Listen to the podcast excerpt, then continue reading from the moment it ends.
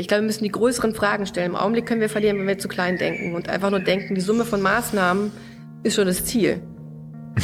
Wir müssen erst das Ziel definieren, dann können wir die Maßnahmen überlegen und nicht einfach jetzt so wild drauf losschießen. Ich glaube, dass die Transformationsherausforderungen so riesig sind, dass auch wenn wir alle Experten dieser Welt an einen Tisch versammeln würden, die keine Blaupause entwickeln könnten, wie es gehen soll. Sondern ich glaube, wir müssen immer mit den Menschen auch ähm, umgehen, die und, und uns ähm, unterhalten, die es auch wirklich betrifft. Aber ich glaube, dass wir dann auch viel bessere Politik machen können, die nicht so abstrakt ist, sondern die ähm, viel näher an den Bedürfnissen der Menschen dran ist. Sondern dass man auch gleichberechtigt und gemeinsam ähm, was auf den Weg bringt, dann sind die sehr berührt und, und, und, erleben auch sowas wie Wertschätzung, wie Anerkennung, wie ihre eigene, äh, zum Teil sind sagen die dann, ich wusste gar nicht, ähm, das ist mir mal hier in Berlin beim, beim BMU, beim Umweltministerium passiert, so ein Jugendlicher, der gesagt hat, ich würde sowieso nie wählen gehen, ich bin komplett apolitisch. Ähm, aber es hat mir so Spaß gemacht, da mitzumachen. Mhm. Ähm, ich wusste gar nicht, dass so Politik gehen könnte, dass es überhaupt Politik ist. So, ja. Oder eine ältere Dame, die gesagt hat, äh, also ich war irgendwie so 65, ähm, die hab ich, ich habe so Interviews geführt, ähm, ich bin als ich reingegangen und ich bin als wir rausgekommen. So. Ähm, habe ich auch gedacht, okay. Aber das erlebt man dann. Ich meine, die Bürger haben auch immer nicht die beste Antwort per se, sondern es geht darum, durch verschiedene Perspektiven gemeinsam Lösungen zu finden oder, oder überhaupt äh, zu überlegen, wie, äh, wie soll die Region in 20, 30 Jahren aussehen? Wie wollen wir hier eigentlich zusammenleben? So. Und das kann weder der eine alleine noch die anderen alleine ähm, sagen für sich ausmachen. Ähm, und ich glaube, nur wenn man in diese in diesen Kooperationsmodus kommt, ähm, äh, dann können wir komplexen Herausforderungen begegnen. Aber natürlich ist es nicht so, dass dafür keine Macht abgegeben werden müsste. Hm. Das ist so. So, eine neue Folge Jung und Naiv. Wir sind in Potsdam, wo genau? Im IASS, das Institut für nachhaltige Forschung, für transformative Nachhaltigkeitsforschung. Mhm ein Institut mit 230 ähm, Leuten, die sich um Nachhaltigkeit kümmern und zum einen forschen, zum anderen Politikberatung machen. Und wer bist du? Ich bin Patricia Nanz, die wissenschaftliche Direktorin, eine der wissenschaftlichen Direktoren ISS seit vier Jahren. Das heißt, du bist hier die, die Chefin oder eine der Chefinnen? Eine der Chefinnen. Was sind deine Aufgaben genau? Meine Aufgaben ist zum einen selber zu forschen, Forschung zu organisieren mit verschiedenen Forschungsgruppen und zum anderen Politik zu beraten. Wen berätst du aktuell? Oh, viele, viele verschiedene Ministerien. Ähm, ich bin die Co-Vorsitzende einer Wissenschaftsplattform für die Bundesregierung. Ich bin Mitglied ähm, des Hightech-Forums, wo es um Innovationspolitik geht. Ähm, ich berate auch Brandenburg. Verschiedene Dinge. Berätst du nur Entscheider und äh, Leute an der Regierung oder auch irgendwie die Opposition? Natürlich auch die Opposition. Aber meistens geht es nicht um einzelne Personen, sondern es geht um gesellschaftliche Transformationsprozesse, es geht auch um die Bürgerschaft, es geht auch um Kommunen. Ähm, so. Woran arbeitest du jetzt gerade hier am Institut, wenn du nicht gerade berätst? Dann schreibe ich gelegentlich. Mhm. Woran gerade? Ich habe gerade ein Buch fertig geschrieben mit ähm, Charles Taylor, einem Philosophen aus Kanada. Mhm. Und da geht es um die Rekonstruktion von Demokratie. Und zwar von vom Boden, also sozusagen von unten nach oben, also von der lokalen Ebene die sich dann sozusagen hochbildet bis zur höheren Ebene. Kann ich gleich beschreiben, was das bedeutet. Mhm. Und das nächste Buch würde ich gerne schreiben über die Frage, wie die Handlungsfähigkeit im politischen System sich vielleicht verbessern und erneuern sollte. Gibt es da Bedarf oder was? Ja, meines Erachtens schon. Liebe Hörer, hier sind Thilo und Tyler. Jung und Naiv gibt es ja nur durch eure Unterstützung. Hier gibt es keine Werbung, höchstens für uns selbst. Aber wie ihr uns unterstützen könnt oder sogar Produzenten werdet, erfahrt ihr in der Podcast-Beschreibung. Zum Beispiel per PayPal oder Überweisung. Und jetzt geht's weiter. Wie, äh, wie bist du denn hierher gekommen? War das denn dein Ziel, so ein Institut quasi mitzuleiten? Nach dem Abi? Was ist das denn? Nach dem Abi? Mmh. Was war was, was Lebensziel, wo Patricia nach dem Abi gesagt hat, da will ich hin? Also ich glaube, in der Schule wollte ich Schriftstellerin werden. Und, Echt, ähm, ja? Mh? Ähm, ich muss dazu sagen, ich habe einen doppelten Hintergrund, also zwei Pässe und zwei Kulturen, Deutsch-Italienisch. Und es war immer so ein, eine Frage, wer bin ich eigentlich eher das eine oder das andere? Ist das eine eher sozusagen ähm, weniger einzuschätzen als das eine, weil, äh, weil Italiener ja früher wie die Türken waren, äh, Ende der 60er Jahren. Also ich habe auch wirklich auch Ausgrenzungserfahrungen gemacht. So. Wirklich? An der Schule. Ja.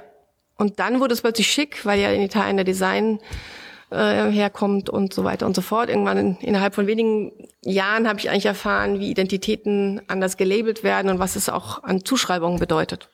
Ganz interessant. Wie wurde es in der Schule ausgegrenzt? Hm, Ja, zum Beispiel ganz am Anfang ähm, ging es darum, ob man Spaghettifresser ist oder nicht. Also und dass die Lehrer ganz klar gesagt haben, dass zweisprachige Kinder das nie so richtig hinkriegen wie deutsche Kinder und dass es alles schwierig ist und so. Äh, wann bist du zur Schule gegangen? Welche Ende? Anfang der 70er Jahre. Ach, das war da immer noch. Mhm. Wo, wo bist du zur Schule gegangen? Wo kommst du her? Wo bist du aufgewachsen? In Bayern. In Bayern. Also bist du auch noch nicht nur Deutsche, Italienerin, sondern auch Bayern. Das ist ja fast schon eine dritte Nationalität oder Identität. Mhm. Jemals in Italien gelebt? Ja, acht Jahre. Nach der Schule? Ja, nach der Schule. Ich habe zum Teil da studiert und dann habe ich ähm, im Verlag gearbeitet, viele Jahre in Mailand und habe dann in Fra- Florenz promoviert. Also wolltest du tatsächlich Schriftstellerin auch nach dem Abi werden? Ich wollte die Welt verändern. Also ich glaube, es ging damals um den sauren Regen, es ging um den ähm, NATO-Doppelbeschluss und ähnliche politische Fragen. Es ging ähm, um, es gab so die erste Welle an ähm, Umweltbewegungen, Friedensbewegungen. Das hat mich, glaube ich, sehr geprägt. So. Du warst auf deren Seite oder gibt ja auch quasi die anderen äh, Politiker von heute, die dann sagen, das hat sie auch politisiert, aber in die andere Richtung? Nee, nee, ich war dabei und ähm, und Journalismus hat mich sehr interessiert, weil ich dachte, man könnte darüber auch ähm, Politik verändern. Deswegen habe ich das auch nebenher mitstudiert. Ähm, ja, es ging irgendwie darum, wie könnte ich am meisten Hebel, ähm, die größte Wirkung eigentlich haben. Und ähm, da habe ich mir lange überlegt, ob ich mal Jura studiert, dann ist man aber im System oder ob man doch andere Dinge macht. Und dann habe ich entschieden, Philosophie zu studieren. Politphilosophie. Phi- erstmal Philosophie und zwar bei den Philosophen, bei den Jesuiten in München, Warum? weil ich das Denken lernen wollte. Ich habe gedacht, wenn man das Denken gelernt hat, wenn man, da hat man dann Logik auf Latein, Syllogismen, 20 Seiten und so gemacht, dann ähm, hat man so einen guten Überblick und kann so die Welt ähm, besser analysieren. Also erstmal Philosophie nur. Nur Philosophie, genau. Und habe dann nebenher noch Geschichte und Journalistik und Literaturwissenschaft studiert. Aber das war mein Ziel, erstmal so die Grundlagen zu lernen. Und als ich das gelernt habe, habe ich gedacht, okay, jetzt ist es aber auch in der Zeit, nicht nur von äh, Professoren zu lernen, sondern von Denkern. Das reichte mir dann nicht mehr. Und dann habe ich überlegt, wie es weitergehen soll. Wohl wissen, dass man mit Philosophie natürlich auch am Ende Taxi fährt oder so. Ähm, Das war damals schon so. ja, das war schon klar. Deswegen Journalismus ähm, nebenher. Und dann wollte ich von jemandem lernen, der auch die Welt verändert und nicht nur ähm, über Kant oder Hegel schreibt. Haben Philosophen nicht die Welt verändert? Doch, wenn sie originär denken, ja. Aber im Augenblick sind sie nur noch Verwalter von früheren Philosophen. Und dann verändern sie die Welt nicht, sondern machen höchstens die Fußnote zu der Philosophiegeschichte. Würdest du dich als Philosophin bezeichnen? Nee, im Augenblick nicht. Im Augenblick bin ich Transformationsforscherin. Aber die Aber- Philosophie hat mich sehr geprägt. Und deswegen Wie denn? bin ich habe dann beschlossen, zu Jürgen Habermas zu gehen und von ihm zu lernen. Mm, Nicht, weil ich unbedingt nach Frankfurt gehen wollte, sondern weil er eben zum einen philosophiert hat und zum anderen sich immer eingemischt hat. Auch äh, in der Zeitung hat Artikel geschrieben gegen den Irakkrieg oder zu Europa und ähnlichen Fragen. Und da habe ich viel gelernt. Zu Habermas können wir gleich kommen, aber welche Philosophen oder Philosophinnen haben dich im Studium geprägt? Oder vielleicht auch noch heute? Wem würdest du empfehlen, wenn jetzt hier welche zugucken und sagen, ach, Patricia hat offenbar das Feuer bei der Philosophie entdeckt?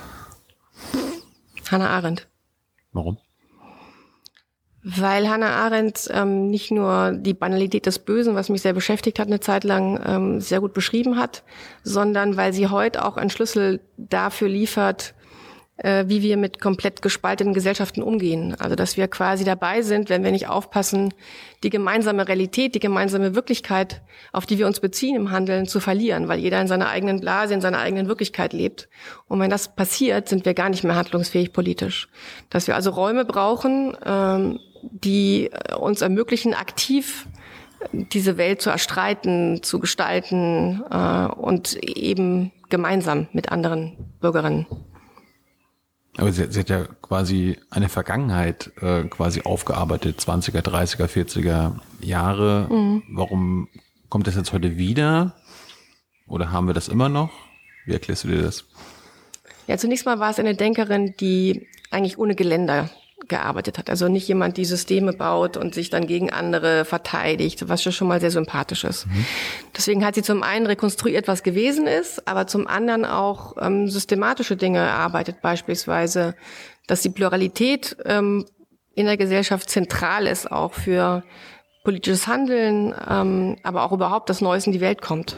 Und ähm, Insofern ging es nicht nur um die Vergangenheit, sondern sie hat bestimmte Begriffe gewählt, zum Beispiel auch die Natalität, dass wir in, sozusagen geboren werden. Und die einzige Art, damit umzugehen, ist selbst neu zu beginnen, aktiv zu werden, sich zu engagieren, ähm, was wir durchaus heute gebrauchen können, neu anzufangen. Gibt es einen Philosophen, den du, den du schrecklich findest, der, der, oft im Studium begegnet ist, aber du sagst, lass mich damit in Ruhe? Mm, Vielleicht, so- also, vielleicht einer, der überschätzt ist, du hast Kant schon genannt und so. Naja, es gab so bestimmte Moden, also zum Beispiel die Franzosen oder Heidegger. Und ich habe zum Beispiel an Heidegger nie besonders viel entdecken können, was da spannend sein könnte. So. Und äh, dann bist du zu Habermas gegangen. Jetzt musst du unseren jungen Leuten erstmal erzählen, wer Habermas ist, was das für eine Bedeutung hat. Er lebt ja immer noch. Ja, der lebt und wird jetzt bald ähm, 91. Ähm, Jürgen Habermas ist einer der, ich glaube, wichtigsten politischen Philosophen, lebenden politischen Philosophen weltweit, aber besonders der deutschen Philosophen, der ähm, verschiedene Hintergründe hat, auch Volkswirtschaft studiert hat und ähm, immer so ähm, auch viel von Horkham Adorno, das waren zwei andere Philosophen in Frankfurt, die Frankfurter Schule auch gelernt hat. Und der mh, der größte Wurf war vielleicht zu erkennen, indem er viele Sachen zusammengeschaut hat, inwiefern das kommunikative Handeln das Zentrale ist, was, was Gesellschaften und äh, ausmacht. Und dass es sowohl Systeme gibt als auch die als auch Lebenswelt und dass systemische Logiken, wenn man nicht aufpasst, die Lebenswelt auch zerstören kann, weil die Logiken beispielsweise von Wirtschaft oder von Geld übertragen werden auf private Lebenswelten. Ähm, und dann hat er sehr stark geprägt die Vorstellung, dass durch Deliberieren oder Argumentieren oder gemeinsam argumentieren, was die beste Lösung ist, ähm, in der Öffentlichkeit, was dann sozusagen gefiltert wird von den Repräsentanten im politischen System, dass es ein, ein, äh, ein guter Modus ist, wie, ähm, wie Demokratien eigentlich funktionieren können, indem sie sich auch dauernd rechtfertigen müssen, warum sie Entscheidungen treffen und die Bürger das nachvollziehen müssen ähm, und dass die Öffentlichkeit selber eine extreme Rolle daran spielt.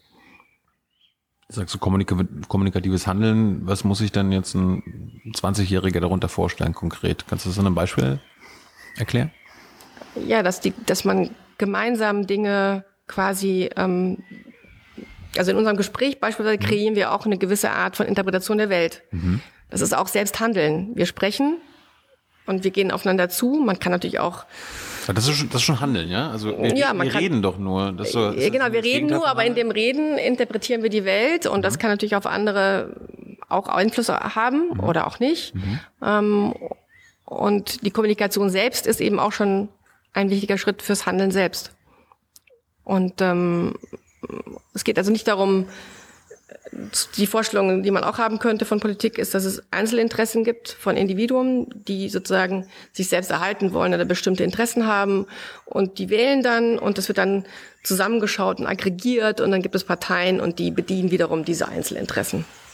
Und wenn man vom kommunikativen Handeln ausgeht, dann geht es eigentlich um die Frage, was wäre denn eine gute Lösung? Ähm, ist die Interpretation der Welt richtig? Gibt es vielleicht eine bessere? Äh, und so weiter.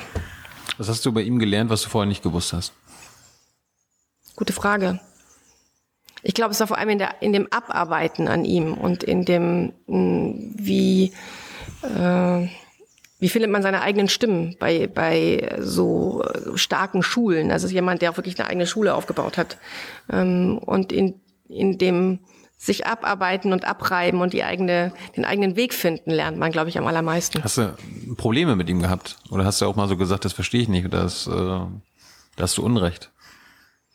Ich habe keine Probleme mit ihm gehabt, aber sozusagen es ist, äh, wenn jemand eine Schule hat, dann ist es oft so, dass Ähm, Ist das eine Ideologie dann, eine eigene Schule?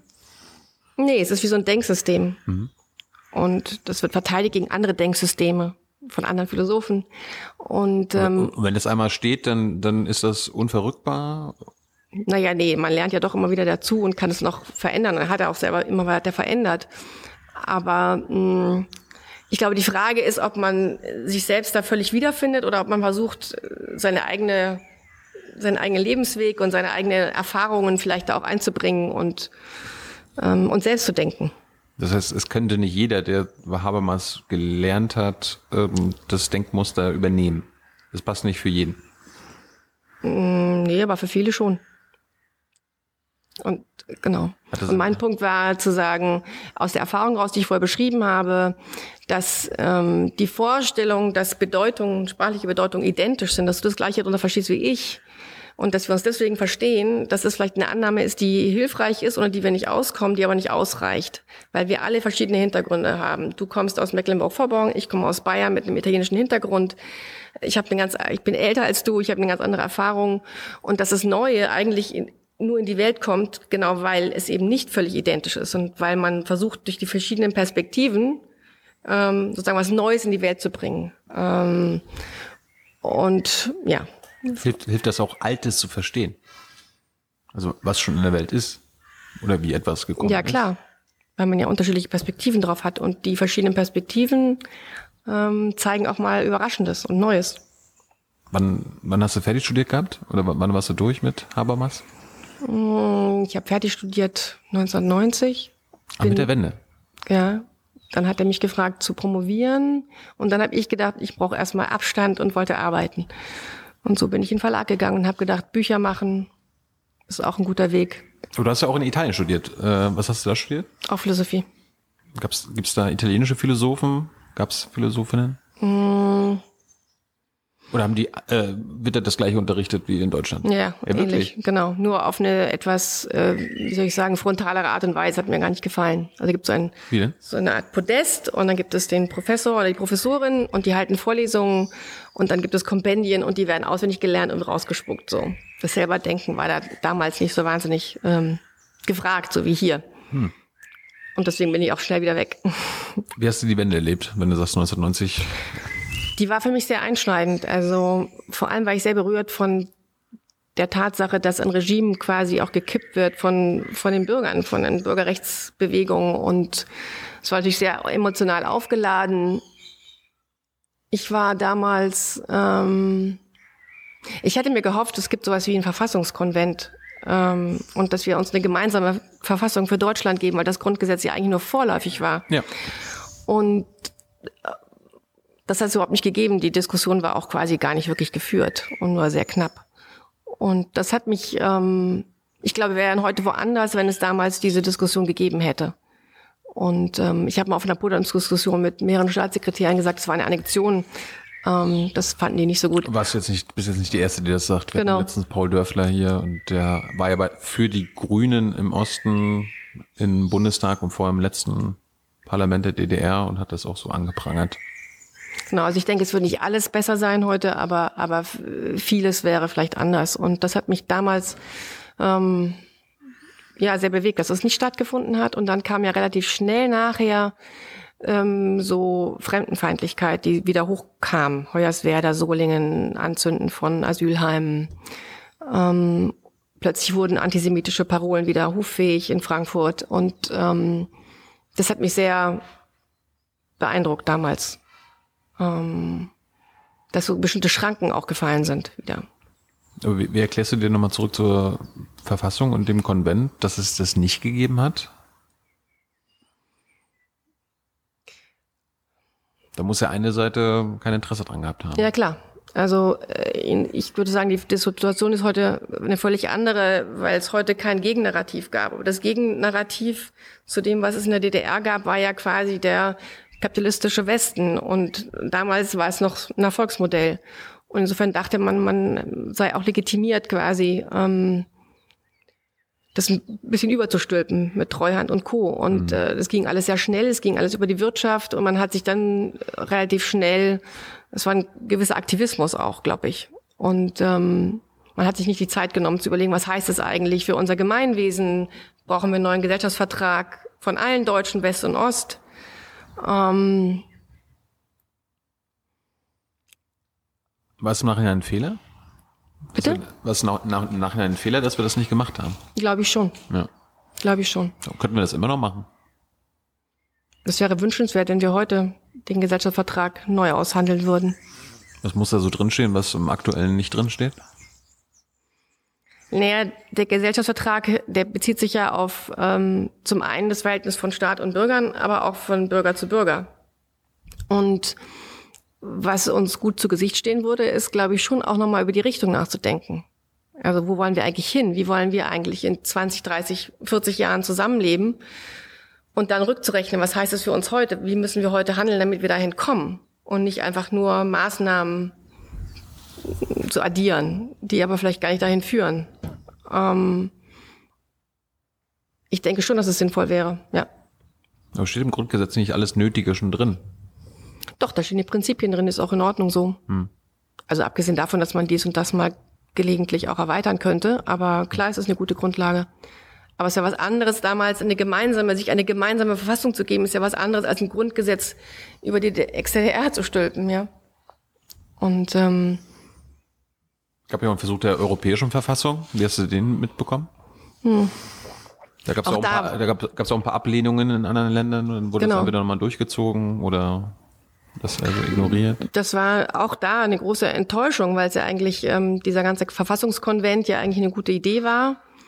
Ähm, dass er abgelehnt worden ist in den Referenten 2005 war ein Riesenschlag und dann wurde es quasi immer weniger und weniger, weniger bis zum Lissabonner Vertrag.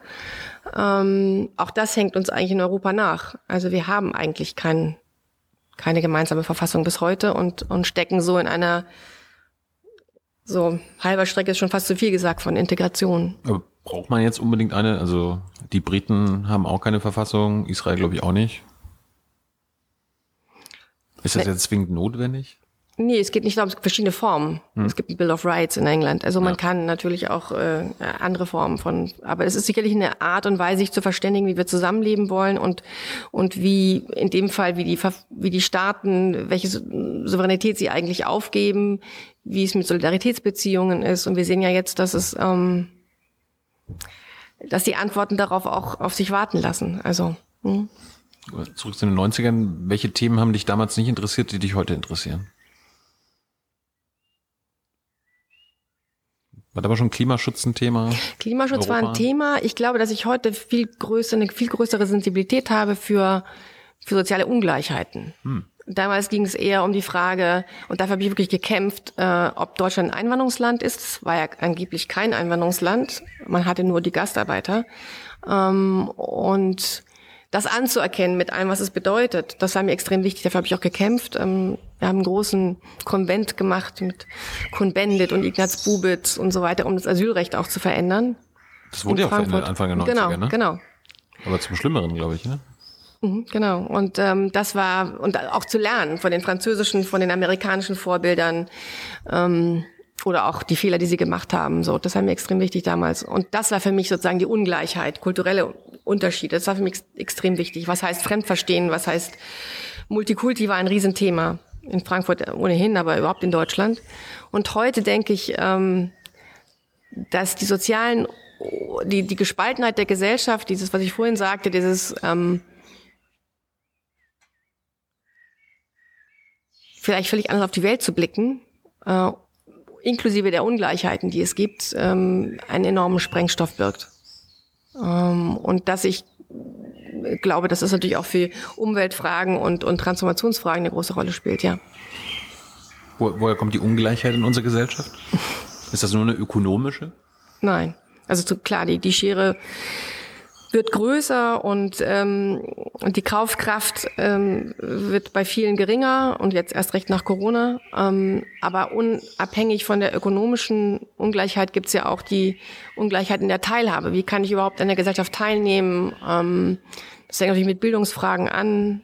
Das hat man auch an Corona jetzt gesehen. Es gibt natürlich auch Haushalte, die gar keinen Computer haben. Wie sollen die Kinder dann Schule machen? Ähm, und eine kulturelle Teilhabe. Und das hat nicht nur was mit unterschiedlichen kulturellen Hintergründen zu tun, sondern ähm, eine Frage des Selbstverständnisses. Wie sehe ich mich selber äh, in der Verantwortung, ähm, in der Aktivität, auch Dinge zu verändern?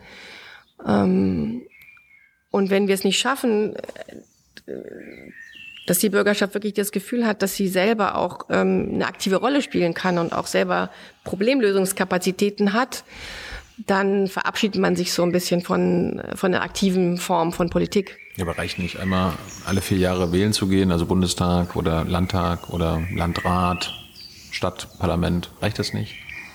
Glaube ich nicht.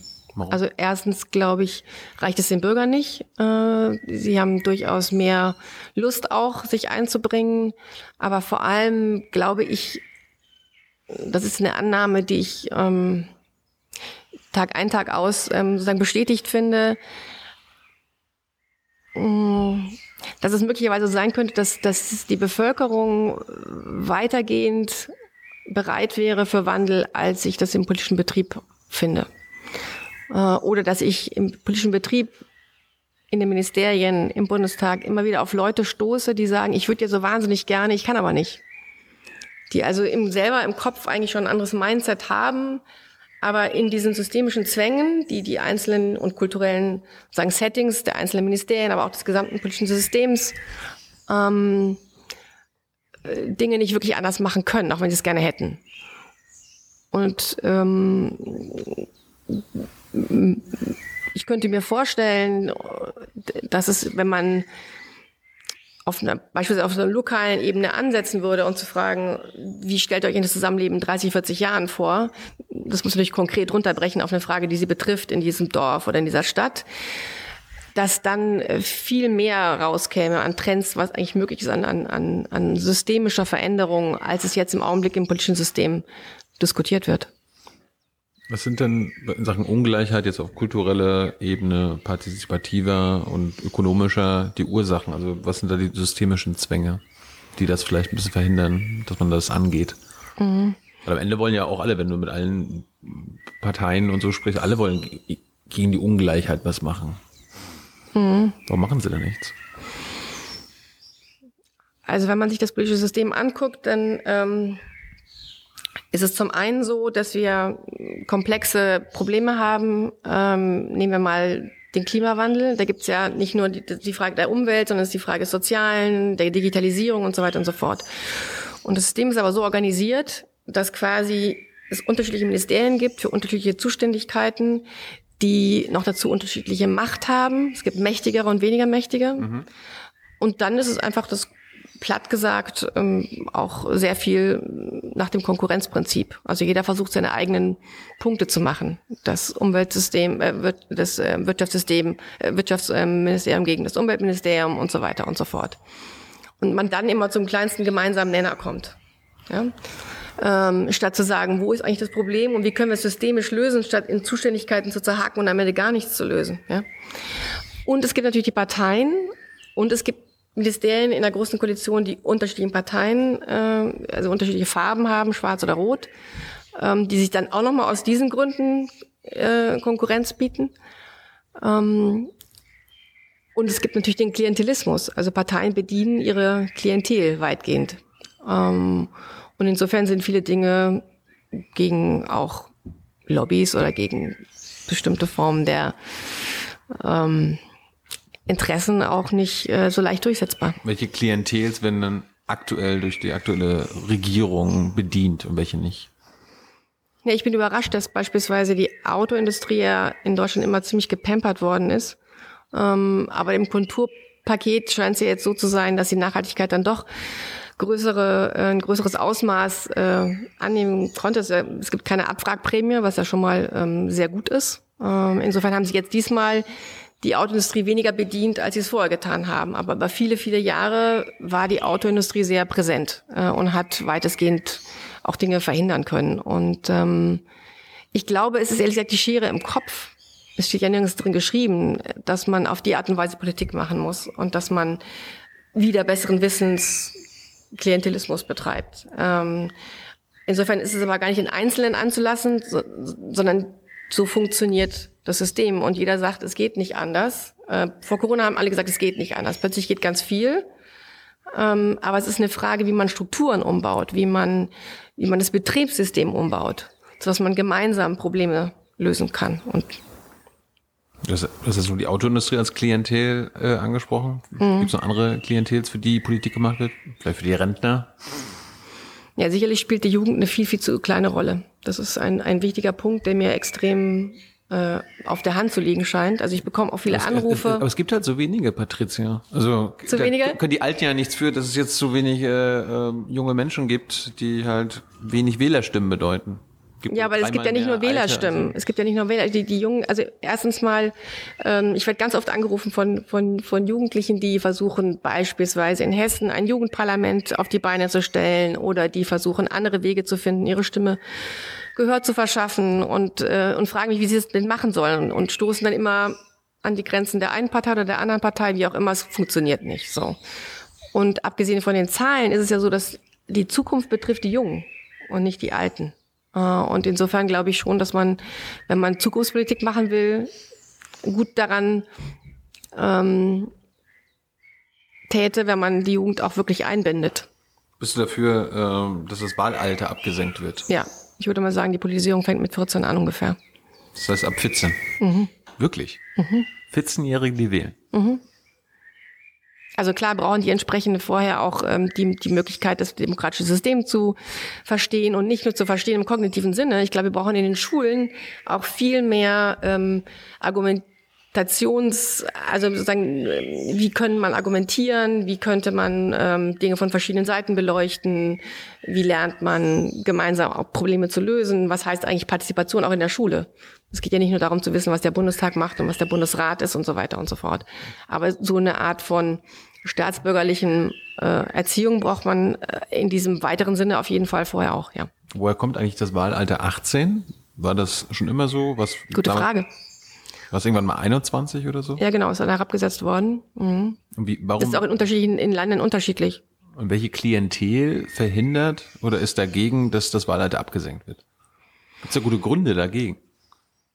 Ja, ist die Frage, ob man dann verantwortlich ist und so weiter und so fort. Das kann man eine Oma auch fragen oder dich oder mich, oder? Also ich weiß gar nicht, ob es eine Klientel gibt, die das verhindert. Ähm, ich glaube einfach, es gibt keine Offenheit im Augenblick. Ich, ich glaube, es wird kommen, es wird aber eine Zeit lang brauchen. Es liegt aber so ein bisschen in der Luft. Ist ja, ich meine, das ist ja auf kommunaler Ebene schon möglich, Mhm, genau. mit 16 zu wählen. Glaube ich bei Europawahl auch. Ja, ja, ja. Also ich glaube, es wäre auf jeden Fall ein wichtiger Punkt, aber es würde ja auch nicht reichen. Das Wählen ist immer nur ein Punkt. Was, was fehlt dann noch? Also bi- bist du zum Beispiel für so eine Jugendquote im Parlament, also im Sinne von 10% oder 20% der Abgeordneten müssen unter 30 sein oder so. Ich finde es immer schwierig, Quoten einzuführen. Ich weiß, dass es am Ende äh, eine Wirkung hat, die wir wollen. Ähm, man kann sich auch andere Dinge vorstellen. Also ich glaube, man bräuchte viel größere, eine größere Öffnung von, äh, von den Parlamenten, nicht nur auf der Bundesebene, auch auf der Landesebene für Beteiligung. Also es gibt ja ganz viele Jugendräte, in, die, die auch wirklich sehr gute Ergebnisse gezeitigt haben. In Österreich beispielsweise oder auch in Deutschland. Also die Frage ist, ähm, wie kann man die repräsentative Demokratie so öffnen, dass sie zwar in der Verantwortung bleibt, das darf ja nicht verwässert werden, aber trotzdem offen genug ist, ähm, die Problemlösungskapazität der Gesellschaft und der Bevölkerung, auch besonders der jungen Leute einzusammeln. So, ja. Dafür braucht man aber eine ganz andere Vorstellung von Staat, der sich dann öffnet. Ja. Erinnerst du dich noch, wenn du als äh, zum ersten Mal gewählt hast, als du wählen durftest? Ja. Die Und? Grünen. Wann war das? In den Das 80 war, oder 90? genau, mhm, Anfang der 80er. Und dabei immer dabei geblieben? Nee, Nee? ich wechsle. Ah ja. Ähm, wie ging es denn weiter nach Habermas? Du, du hast dann deinen Doktor gemacht bei ihm. Ja, aber dazwischen habe ich gearbeitet. Das hat Wo? lange gebraucht. Ähm, erst im Verlag, im Fischer Verlag. Und dann bin ich nach Mailand gegangen und habe da so ein das Sachbuchprogramm eines großen, Italienischen Verlages? genau, geleitet. Die ganze, das ganze, alles was Sachbuch ist, ähm, von der Philosophie bis zur Autobiografie von Nelson Mandela, der dann auch kam und so. Wie, wie kann man sich das vorstellen? Du entscheidest dann am Ende, was gedruckt wird und was nicht? Also Ja. wel- welche Autoren ein Buch schreiben können und wer nicht? Das war großartig. Ja. ich konnte dann einmal im Jahr nach New York fahren und dann bin ich dann nach Harvard und bin nach Princeton und habe mit den ganzen Philosophen geredet und habe gesagt, okay, das Buch können wir machen, das nicht. Ab den ganzen Verlagen, dann nach Paris, nach England. Wo, Nach wo, Deutschland. Wo, wonach hast du es ausgewählt? Nach deinem eigenen Interesse, was dich intellektuell stimuliert hat, oder wo du sagst, oh, das ist, das könnte jetzt ökonomisch erfolgreich sein? Nee, Das- ich habe die Ökonomie, äh, ich habe die Ökonomie nicht so wirklich berücksichtigt. Ich habe versucht, eine Bilanzierung äh, zu haben, die einigermaßen ausgeglichen wird. Deswegen, also Obama oder Nelson Mandela hat sich immer gut verkauft, äh, die Philosophen weniger.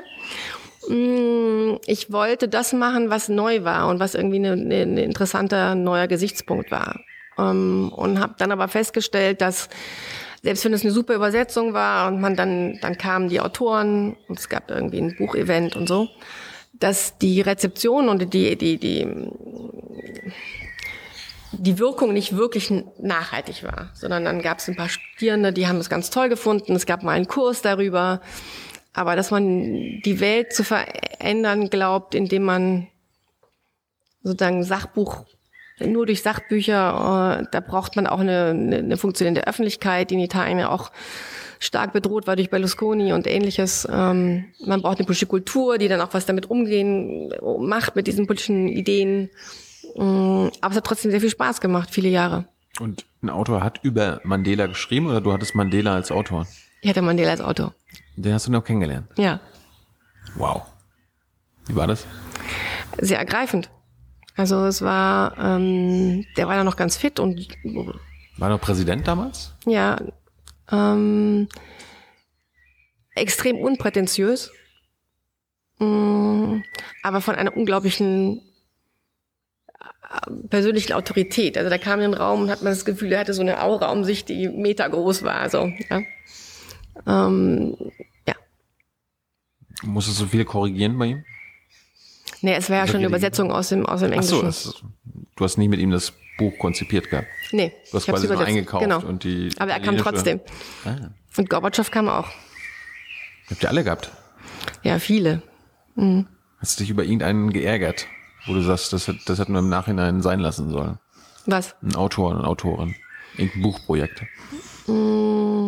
Ja, meistens werden sie, wenn man selber Bücher macht, das habe ich ja hier gemacht im Wagenbach Verlag viele Jahre, wo man selber auch Autoren anfragt, bis sie dann alles haben und so weiter und so fort. Die liefern dann nicht oder ähm, dann korrigiert man es, dann korrigieren sie es nicht wirklich. Also es ist eine komplizierte Beziehung mit Autoren. Hast du irgendwelche Tricks, äh, wie, du, wie du sie dazu gebracht hast, das umzusetzen, was du dir gewünscht hast? Hm. Und haben sie am Ende nicht eigentlich das letzte Wort, äh, zu entscheiden, was ins Buch kommt und was nicht? Oder sagst du dann einfach, nö, dann drucke ich das Buch nicht? Ja, so weit ist es nie gekommen. Naja. Ich glaube, was gut ist, ist, wenn man ähm, früh klar in der Birne hat, auch für beide Beteiligten, was eigentlich am Ende dabei rauskommen soll mit dem Buch und, ähm, und so eine Struktur an die Hand gibt, äh, wann was kommt, welches Kapitel wann und möglichst irgendwie mit einer Deadline, die zwei Wochen vorher ist, als de facto ist und solche kleinen Tricks. Ähm, und dass man sie, mh, also die waren teilweise Teil des Verlages quasi. Es gab so richtige Verlagszirkel. Das heißt, die haben dann auch andere Autoren, sind auf andere Autoren getroffen, die sie auch verbessert haben und äh, wo man auch einfach so Zirkel hat, wo man Probleme diskutieren konnte. Mm, Das war ja weit mehr als nur Bücher zu produzieren. Also in meinen, das war auch mein, mein Anspruch eigentlich. Und irgendwann hattest du keine Lust mehr? Ich wollte dann selber ein Buch schreiben. Und? Und dann habe ich meine das äh, doch wieder in die Hand genommen. Worüber, worüber Das handelt die, die Dissertation? Die heißt Europolis. Und äh, es geht um, ist auf Englisch. Äh, ich habe es in Florenz geschrieben ähm, und hat eigentlich angeknüpft an das, was ich mit Habermas angefangen hatte. Es geht auch da um Fremdverstehen. Wie kann man eigentlich äh, in Europa äh, runtergebrochen auf sprachphilosophische Fragen, obwohl wir aus verschiedenen Kulturen verschiedene Sprachen haben, wie kann man trotzdem sich vorstellen, dass es eine europäische Öffentlichkeit gibt? Gar nicht, oder? Doch, Wie denn? Das geht doch, das geht doch gar nicht. Wir haben hier 27, nein, nicht 27 Sprachen, aber Mhm. Dutzende Sprachen. Jeder hat sein eigenes Medium oder Mediensystem. Wie soll das gehen? Das eine ist die Wir haben in den letzten 30 Jahren gesehen, Patricia, dass das nicht geht. Und das war ja genau, dieses Jahr rausgekommen, schon 2005. Da sah es noch viel weniger gut aus als jetzt, würde ich mal sagen. Ähm, klar, es gibt sozusagen nationale organisierte ähm, Medien und natürlich auch Sprachen. Aber man sieht ja trotzdem, dass, äh, dass viele Kommunikationswege, äh, teilweise über die Lingua Franca Englisch, aber auch teilweise durch die jeweils anderen Sprachen, ja trotzdem äh, gucken, was passiert im anderen Land, kann man davon lernen und so weiter und so fort. Und die Frage war, damals gab es viele deutsche große Denker auch, die gesagt haben, Europa geht nicht, weil A, es gibt keine gemeinsame Öffentlichkeit, B, es gibt keine gemeinsame Identität. Ja. Äh, und so weiter. Also es waren so Fritz Scharf, Dieter Grimm, so ähm, Klaus Offe. Und die sind immer davon ausgegangen, dass man erst eine Identität braucht, eine nationale, und dann, dann geht's eigentlich nicht weiter. So. Und die Frage ist, wie, dass sowas natürlich auch nie fix ist. Das war ja meine eigene Lebenserfahrung. Und wie eigentlich Identitäten sowieso nicht existieren, sondern eigentlich immer in so einem Lernprozess sich befinden und immer auch ändern und auch kontextspezifisch sind und so weiter.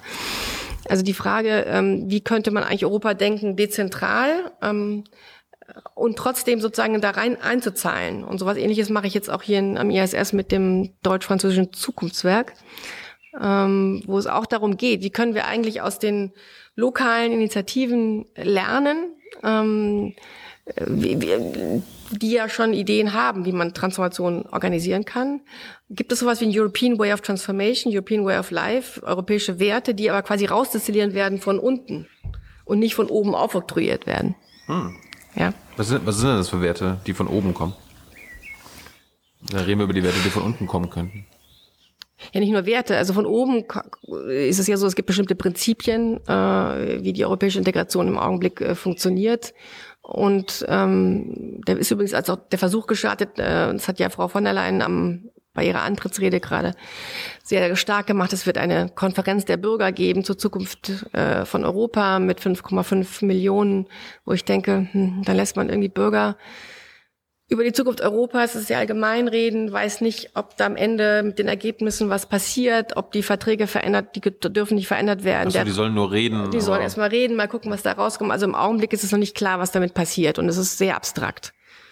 Ähm, weil ich glaube, dass, dass Bürger, ich meine, ich habe auch schon Bürger in der Beteiligung über Rechtsstaatlichkeit Europas sprechen hören, das ist wirklich sehr weit weg von ihrer eigenen Lebenswelt.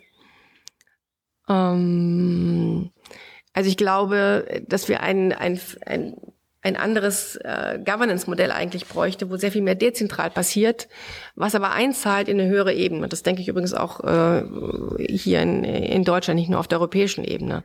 Also wir sehen ja, dass viele Probleme lokal ähm, größere Lösungskapazitäten haben als auf der Bundesebene, die am meisten so weit weg ist von allem. Und deswegen gibt es eine riesen Kluft zwischen Regierung und Bevölkerung einerseits. Und es gibt natürlich auch, ähm, wie wir in Frankreich in den Gelbwesten sehen, wenn man Dinge aufoktroyiert gegen die Bevölkerung, dann, ähm, äh, dann haben die keine Lust dazu. Äh, und es gibt aber auch, ähm, wenn wir schon von Transformation sprechen, also wenn wir sagen, es gibt keine Transformation ohne die Menschen, dann müssen wir die irgendwie integrieren in diesen Prozess der Transformation.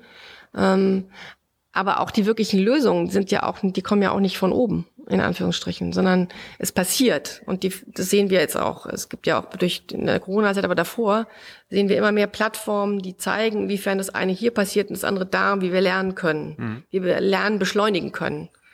Ähm, und ich hoffe, dass es eben auch auf der europäischen Ebene so sein wird. Wir haben relativ wenig gelernt davon, wie in Spanien Dinge gelöst wurden oder in Frankreich. Aber man könnte sich vorstellen, dass man sozusagen diese Lernen poolt und Gesellschaften umbaut, indem man sozusagen konkrete Innovationen, die vor Ort passieren, ähm, in Relation bringt zu anderen, anderen Kontexten. Also, das wäre ein völlig anderes Modell. Dann sagt man nicht, okay, wir haben ähm, Prognosen und dann steuern wir so technokratisch den Umbau der Gesellschaft. Mhm. So, das ist ja die Vorstellung, die viele haben. Äh, übrigens auch ein bestimmtes Wissenschaftsverständnis, was dahinter ist. Die Wissenschaft weiß ja, was zu tun ist. Das ist nicht so. Die, hat, die weiß ganz viel und wir wissen auch ganz viel und das Wissen steigt immer mehr an. Äh, aber ähm, auch über das Klima wissen wir ganz viel. Aber was wir scheinbar nicht wissen, ist, wie wir Gesellschaften so umbauen, dass wir Nachhaltigkeit, äh, dass wir nachhaltig ähm, leben und, und, und wirtschaften können. Also wie können wir Gesellschaften umbauen? Dafür müssten wir auch Wissenschaft anders organisieren. Tun wir auch schon zum Teil. Wo du gerade von der Leyen angesprochen hast, wie fandest du das letztes Jahr, äh, dass sie Also wie sie ins Amt gekommen ist? Ungewöhnlich. Also ungewöhnlich. Das ähm, ungewöhnlich, das gewöhnlich. Ja.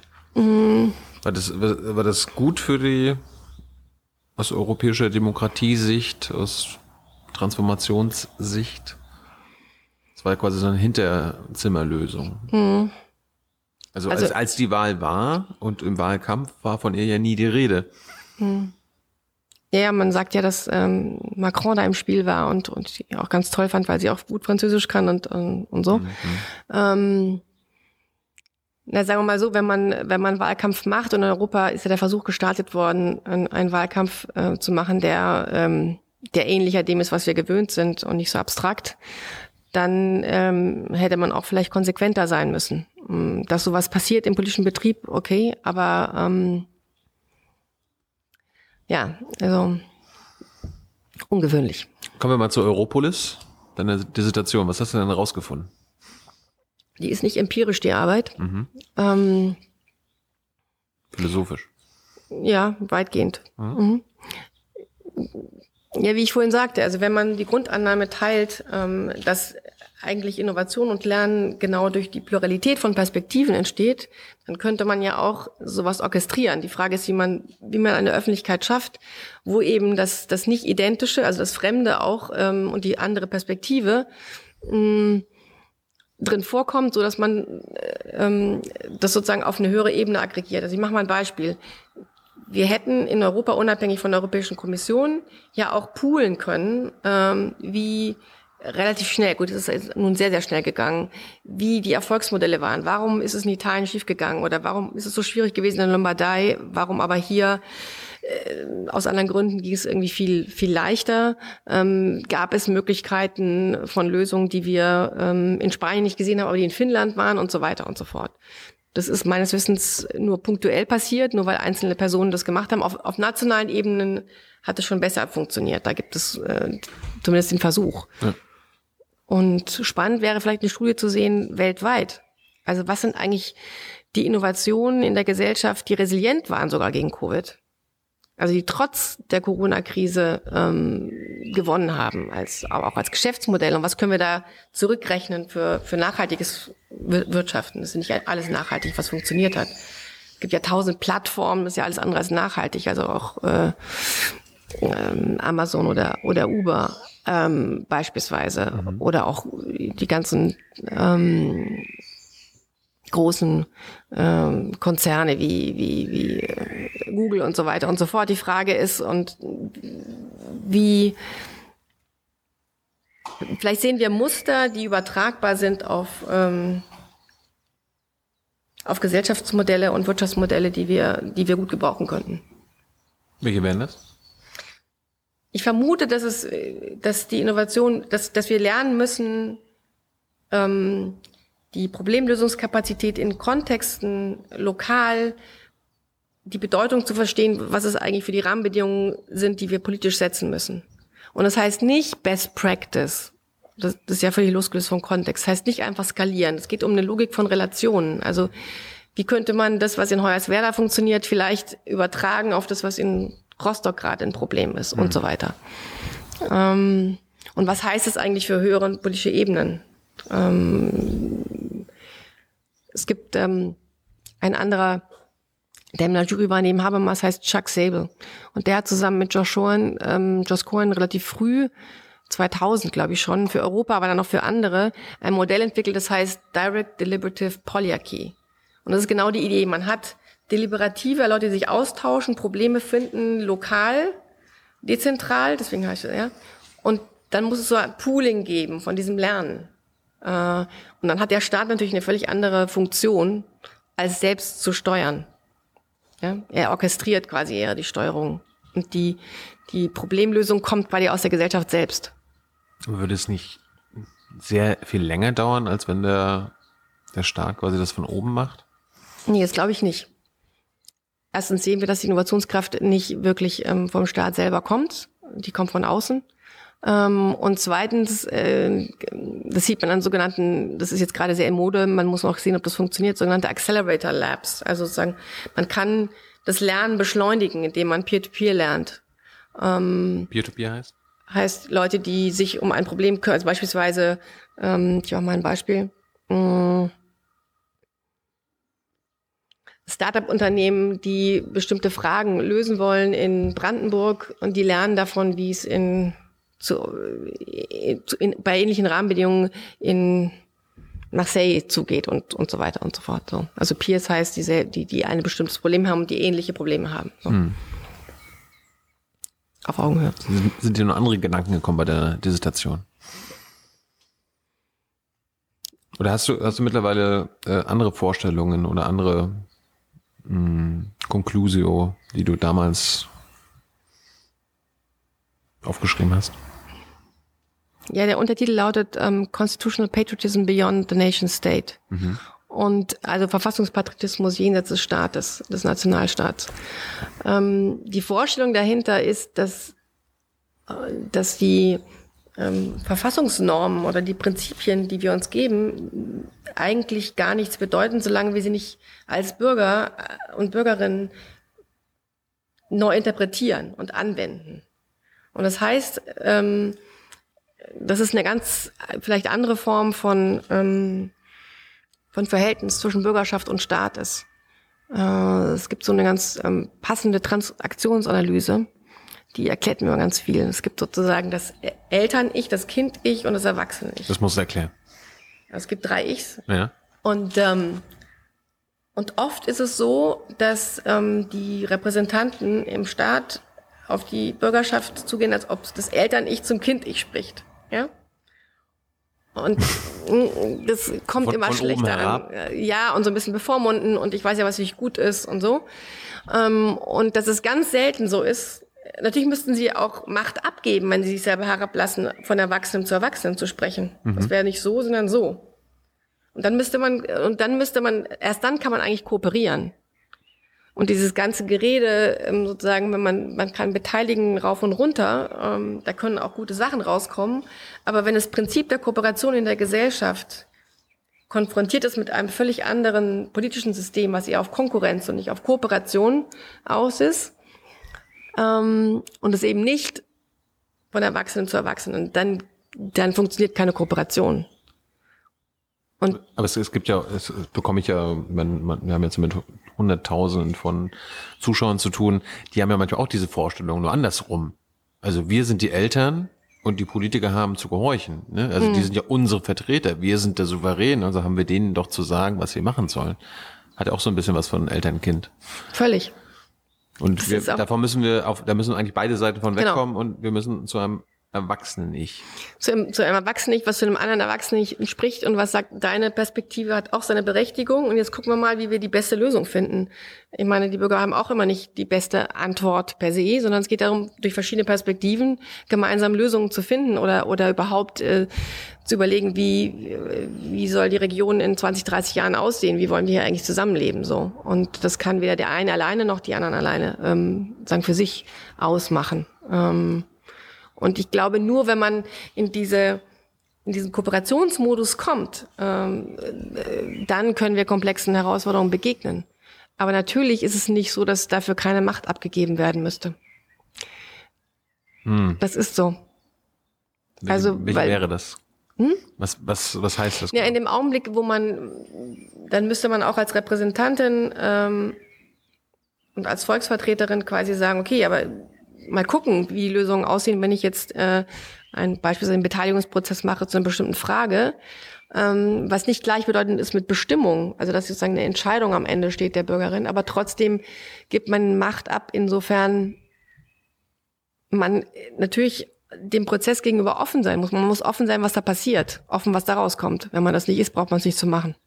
Ja, aber wenn aber jetzt rauskommt, angenommen, ich bin jetzt ein Volksvertreter und da kommt was raus, was mir nicht gefällt, dann, äh, wenn man das ernst meint mit der Beteiligung und man vorher gesagt hat, man muss da auf jeden Fall nicht unbedingt das eins zu eins übernehmen, weil ich bin ja gewählt oder die Politikerin, aber nicht die, die Bürger, dann ist es ja trotzdem so, dass äh, ein, ein sozusagen Begründungszwang eigentlich besteht, dass sie zumindest sich damit auseinandersetzen müssen und sagen, warum sie es nicht wollen und nicht tun. Äh, und das kann man ja dann quasi rechtfertigen gegenüber denen, die da mitgearbeitet haben, weil die werden ja sagen, ey, du bist unser Repräsentant, du bist unser Vertreter, wir sind das Volk. Und Es gibt verschiedene Formen von Repräsentation. Das eine ist, dass man, dass man denen sagt, ich weiß, was ich will und du musst es nur durchdrücken. Das ist aber eine sehr verkürzte Form. Oder dass man wirklich ein Trustee-Modell hat, wo der andere quasi oder die andere ähm, nach bestem Gewissen auch gute Entscheidungen fällt. Das ist eine andere Form von Repräsentation. Was hat denn Habermas zu deiner Dis gesagt? Ähm, was hat er gesagt? Also du hast ja offenbar bestanden, ja? Ja, ja, er hat, ähm, er hat sich ein bisschen gewehrt, dass ich ihn kritisiert habe und ähm, Wie denn? aber charmant, ähm, indem er ein Gutachten geschrieben hat auf Englisch und dann aber ziemlich wütend wurde auf Deutsch weitergeschrieben und wie auf Englisch geschrieben hat. Ähm, Was, was hat ihn wütend gemacht?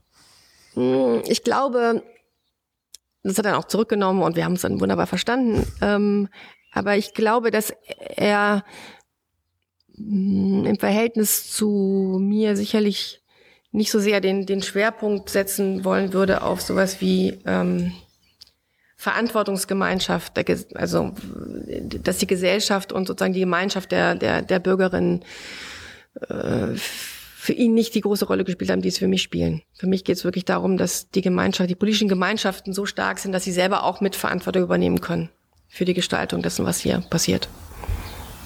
Was hast du danach gemacht? Wie ging's dann weiter? Danach, Weil ähm, wir, wir sind immer noch nicht in Potsdam gelandet, ne? genau. Danach, ähm, kurz gesagt, habe ich gedacht, dass wenn ich in die Wissenschaft gehe, dass ich dann die Unabhängigkeit habe, Dinge zu sagen, die ich normalerweise nicht haben würde. Und deswegen habe ich ähm, mich für eine Uni-Karriere entschieden und ähm, bin dann relativ schnell über Max-Planck-Institut und London ähm, Professorin geworden in Bremen. Für?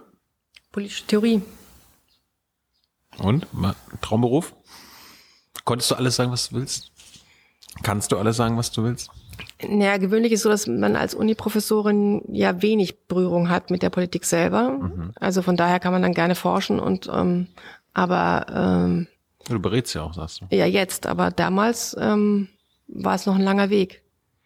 Und dann habe ich ähm, viel empirisch geforscht, ähm, auch international zu globalen ähm, Institutionen und war dann äh, relativ ähm, frustriert eigentlich von dem, was ich da rausgefunden habe. Nämlich, dass die Partizipation von NGOs ähm, so wahnsinnig demokratisierend nicht wirkt. Ähm, und habe dann gedacht, ich muss da ansetzen, wo wirklich was passiert. Und selber mich ins Getümmel stürzen, nicht nur forschen. Und dann, Äh, NGOs, gutes Thema.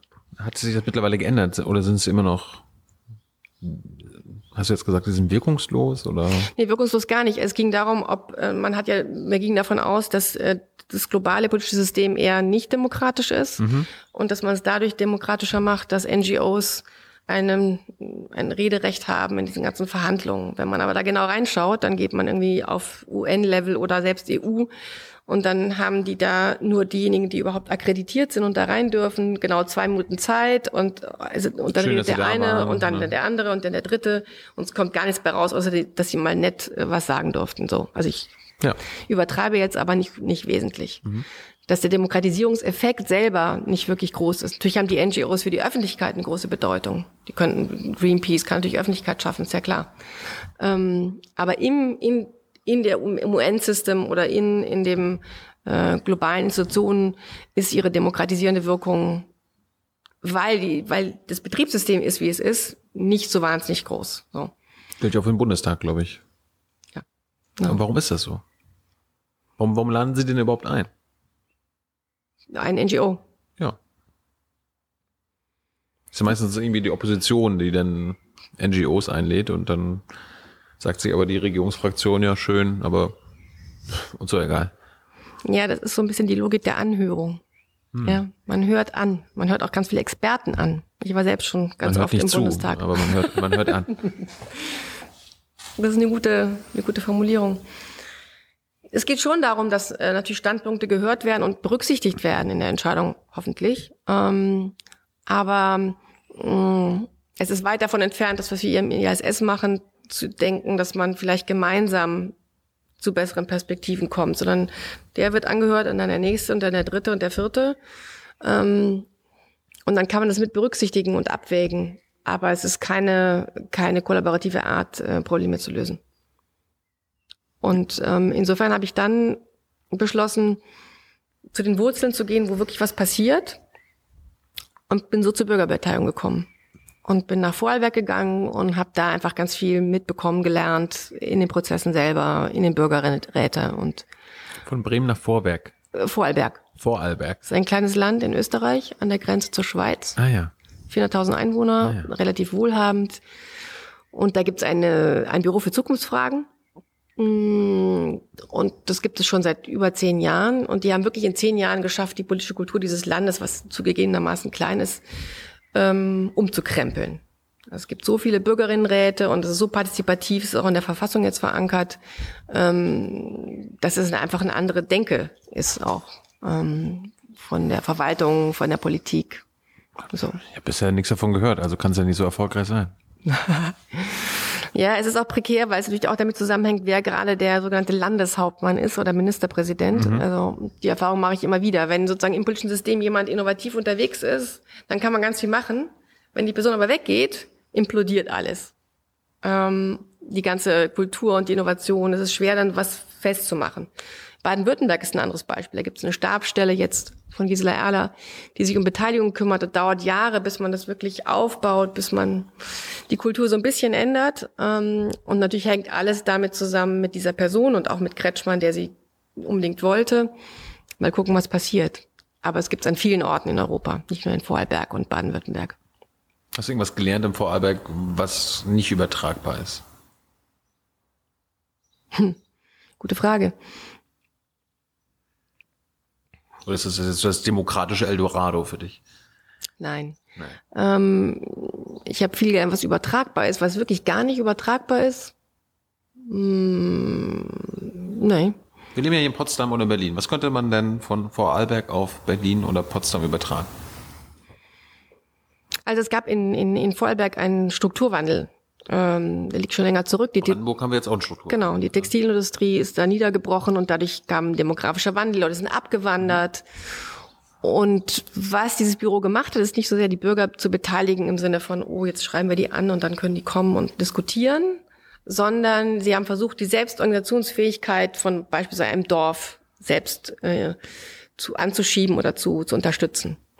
Äh, typischerweise gab es beispielsweise in, in Langeneck einen Bürgermeister, der wollte es unbedingt. Und dann haben die gesagt, nee, nee, du bist, du, du, du hältst dich jetzt mal raus. Wir gucken erst mal, was hier, im- was hier gut läuft.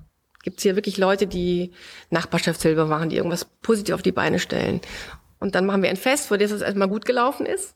Und dann haben sie sozusagen ein Gremium gehabt, was Stück für Stück überlegt hat, was können wir hier noch besser machen? Wie können wir unsere Stärken weiter ausbauen? Ähm, Und die haben es wirklich geschafft, innerhalb von wenigen Jahren Dinge, also eine, ein Pflegeheim anzusiedeln, eine erneuerbare Industrie ähm, anzusiedeln und die haben dann ähm, äh, sind selber energieautark geworden, ähm, haben einen Preis gewonnen. Äh, und das ist quasi wie so, man bringt eine Sache ins Rollen, man begleitet die nur ein bisschen, man moderiert gar noch nicht mal, sondern man versucht ihnen sozusagen Techniken an die Hand zu geben, wie sie selbst ihre eigene Erneuerungsfähigkeiten ähm, produktiv nutzen können. Aber wie konnten Sie das äh, machen? Wie konnten Sie das selbstständig umsetzen?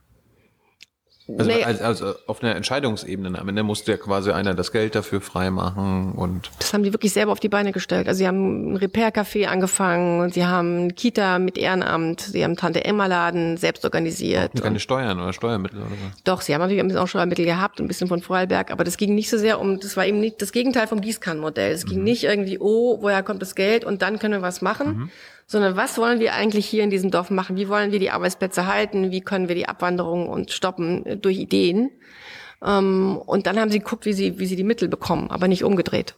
Und ähm, das meine ich mit, ähm, mit den Selbstorganisationskräften. Ich glaube, dass äh, das auch sehr gut wäre, wenn ähm, das ist- die gegenteilige Logik, die Logik, die man oft in Deutschland trifft, ist, dass man glaubt, dass ähm, Verteilungskämpfe ähm, dadurch befriedet werden, dass alle mehr vom Kuchen kriegen und dass man mit der Gießkanne übers Land geht und sich nicht überlegt, dass die die bezahlten Projekte, das sind ja in dem Strukturwandel am Ende 40 Milliarden und wenn es am Ende 14 frisches Geld ist, auch okay.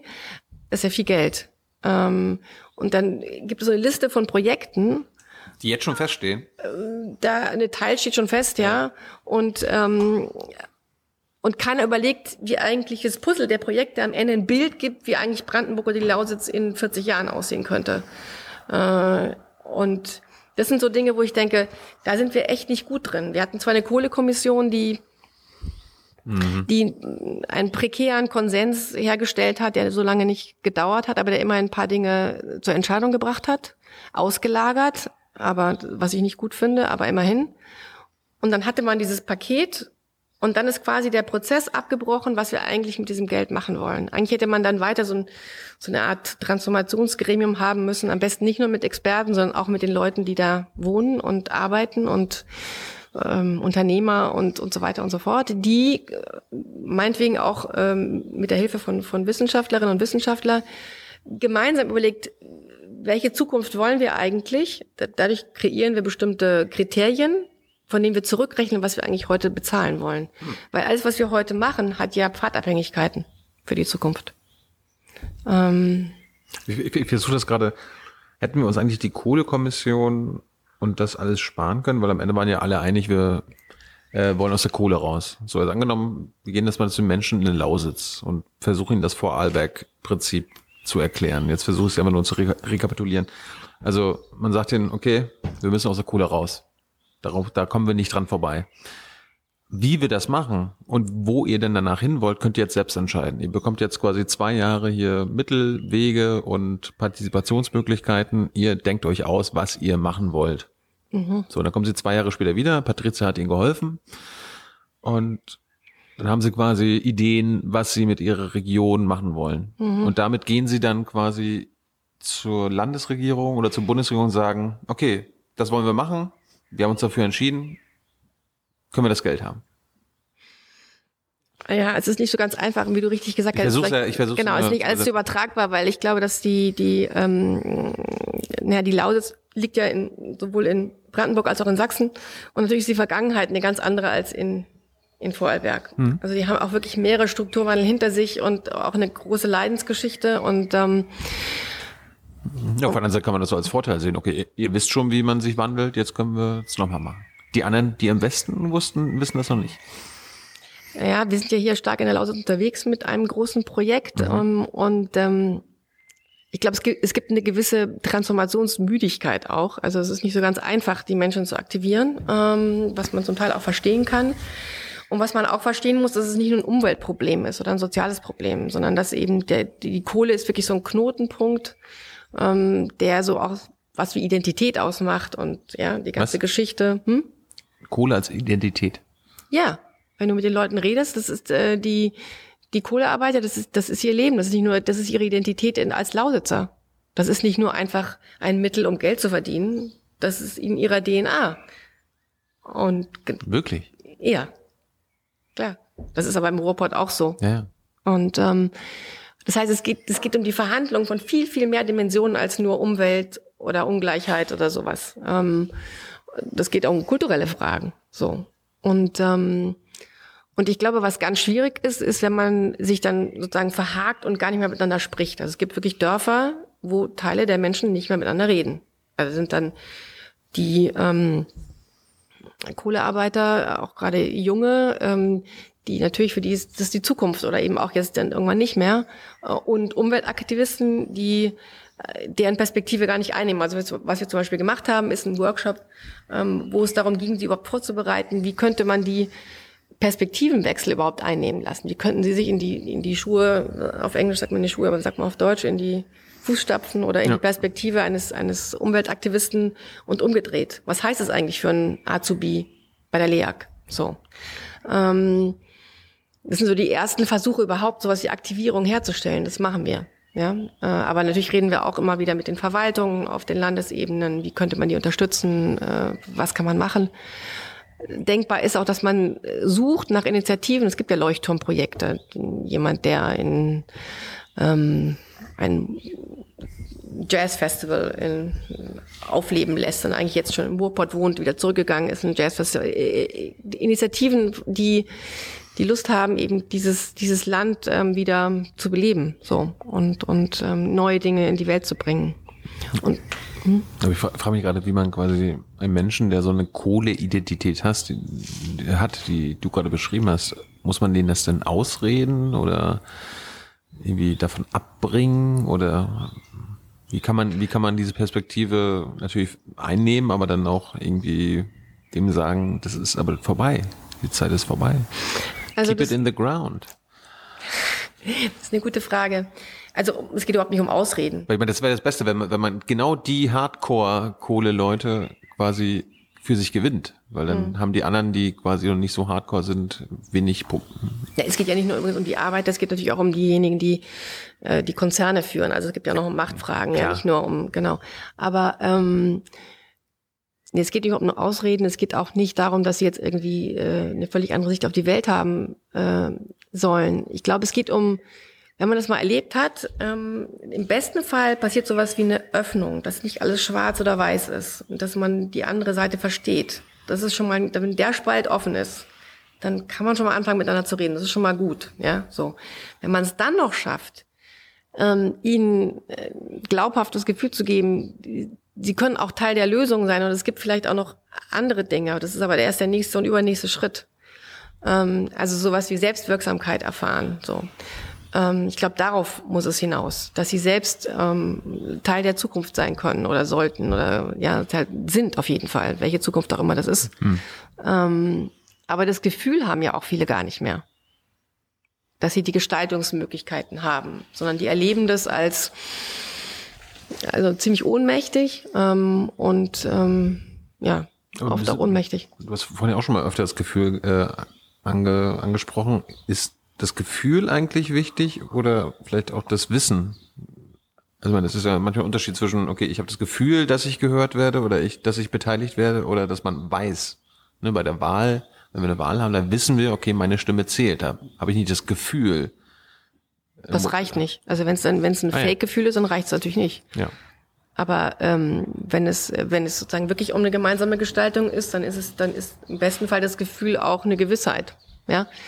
Ähm, aber alles andere ist ja sowieso nicht tragfähig, sondern es geht ja auch wirklich um ähm, das Teilhabe auch äh, Teilhabe ist über über den Wahlzettel hinaus und Teilhabe heißt auch aktiv teilzunehmen am, am öffentlichen Leben und an den ähm, an den Prozessen, die wir die wir hoffentlich auch gestalten. So. Warum ist es den meisten Menschen nicht möglich? Einfach nur, weil sie, ich meine, ich habe es meine eigene Familie, wir kennen das wahrscheinlich alle aus unserem Umfeld. Es gibt Leute, die jetzt so viel arbeiten, die sind froh, wenn sie abends zu Hause, nach, zu Hause sind, sich auf die Couch legen können und abschalten. Ja, da wird dann auch noch kaum Nachrichten angemacht oder sich mit irgendeinem Buch äh, beschäftigt, sondern Arbeit, schlafen, kurz erholen, Arbeit, schlafen. Das ist ja auch dieses das Hamsterrad. Man muss ja Zeit haben, sich dafür zu beschäftigen. Ja, absolut, absolut. Ähm,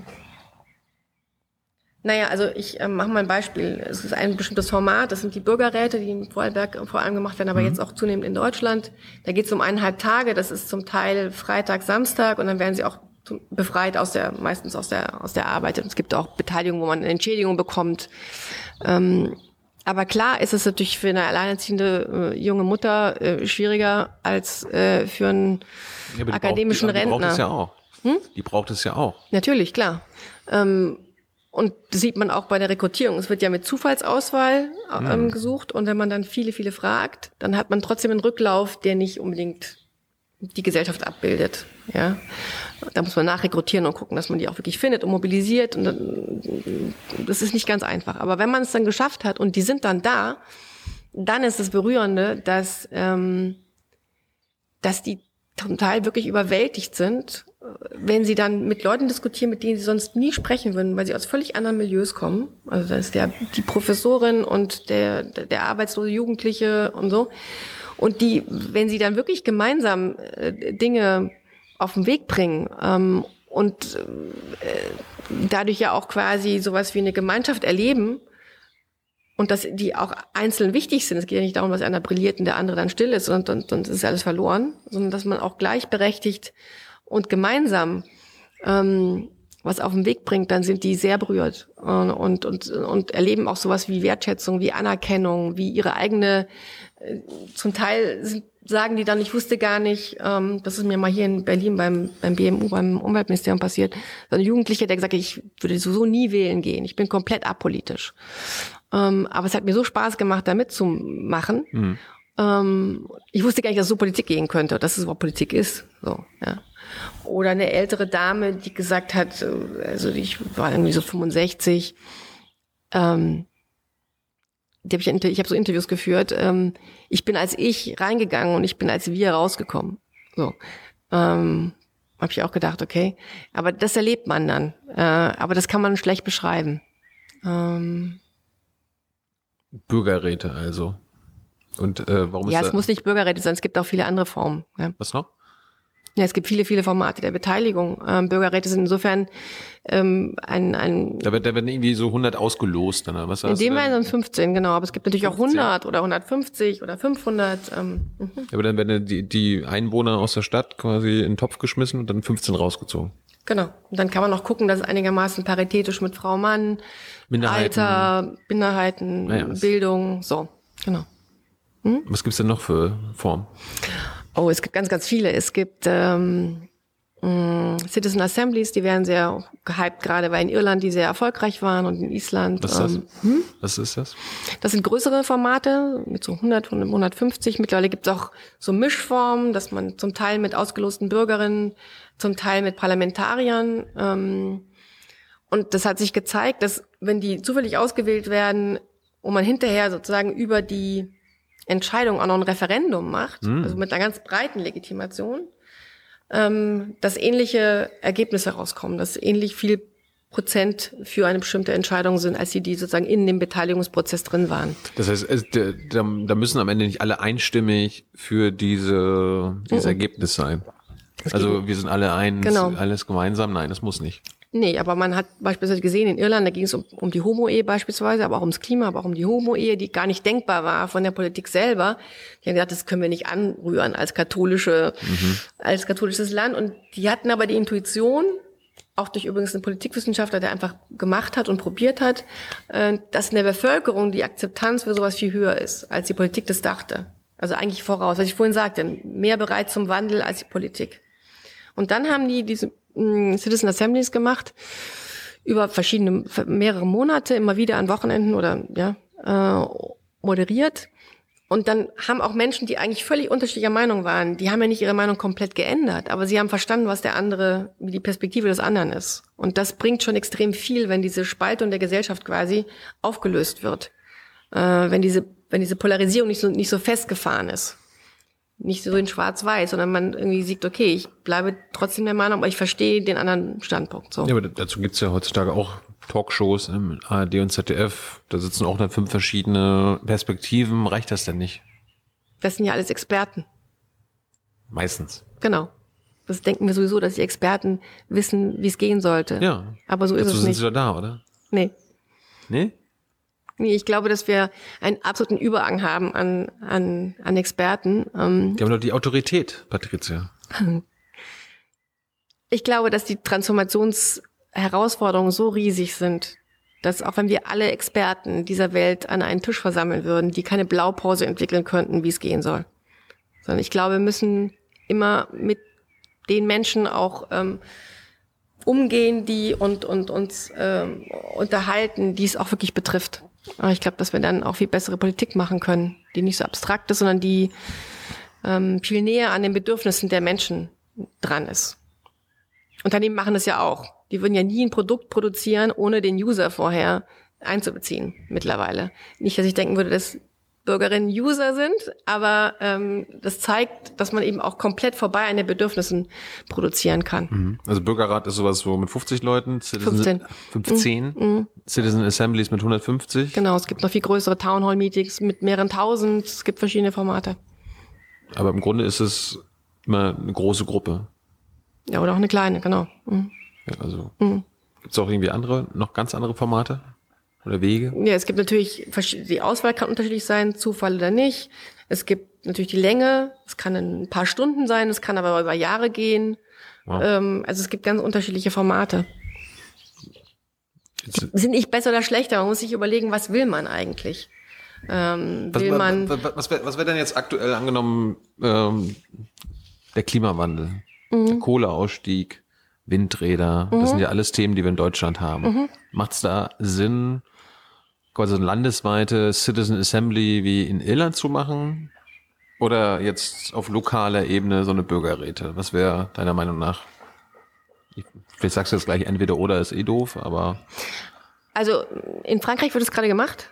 Macron hat, ähm, nachdem er diesen Grand Débat gemacht hat, und ähm, da, den kann man auch vielfach kritisieren, aber zumindest hat er stattgefunden, hat dann irgendwann verstanden, nachdem er stundenlang den Bürgermeistern zugehört hat, wirklich Stunden. Irgendwann hat er ihm Klick gemacht, hat gesehen, okay, vielleicht ist es wirklich so, dass die zentrale Pariser Politik nicht das, was sie machen, möglicherweise komplett an den Bedürfnissen der Bürgermeister und der lokalen Bevölkerung vorbei äh, ist. Und hat dann gesagt, okay, vielleicht ist es auch, und dann kamen natürlich die Gelbwesten dazu. Das heißt, er hat ein massives Problem, äh, Top-Down Transformationen zu gestalten. Ähm, und dann gab es einen ganz interessanten Zusammenschluss ähm, von zwei Köpfen, einer, einer Frau und einem Mann. Sie war, steht für die Klimapolitik, die hat den Pariser, äh, äh, Tubiana heißt die, die hat den Paris Agreement, die Pa- Pariser, ähm, das Pariser Abkommen mit verhandelt und äh, Thierry Pesch, der eben für Erneuerung von Demokratie steht. Und die beiden haben sich, haben sich überlegt, dass sie ein größeres Gremium haben, durchaus auch mit kritischen Stimmen für Transformation. Ähm, ich glaube, es ist sogar eine Gelbwäsche dabei. Und seit Oktober, jetzt sollten sie eigentlich im März fertig sein, jetzt durch Corona ist es verschoben auf Juni, tagen 150 zufällig ausgewählte Bürger aus ganz Frankreich, die immer wieder kommen nach Paris, sich alle sechs Wochen ähm, mit Hearings und Experten. Und da geht es wirklich darum, wie können wir als, Gemein als Gesellschaft über 30 Prozent der CO2-Emissionen sparen. Völlig, völlig frei. Und Macron, das ist wirklich ähm, äh, ziemlich weitgehend, hat gesagt, das ist nicht so, dass ihr debattiert und dann kann ich mal angucken, ob ich das will oder nicht, ja, sondern er will ein Referendum machen danach. Das hat er versprochen. Das ist sehr, sehr weitgehend. Und die Bürger können sogar sagen, was zum Referendum äh, als Entscheidung gestellt wird. Also es ist sehr, sehr weitreichend. Wir könnten auch hier einen Klimarat machen. Ja? Und könnten quasi über das Klimathema eine Erneuerung der Demokratie transportieren. ja. Ja, weil was es ja gab, ist ein Bürgerrat über Demokratie, aber äh, das Ding gab es in Deutschland, genau. Also es ist, es ist umsetzbar. Ja, klar, ist umsetzbar.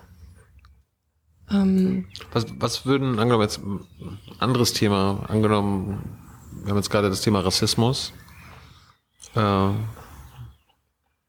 wie würdest du das da organisieren? Angenommen, wir sind uns einig, wir müssen was gegen Rassismus in Deutschland machen.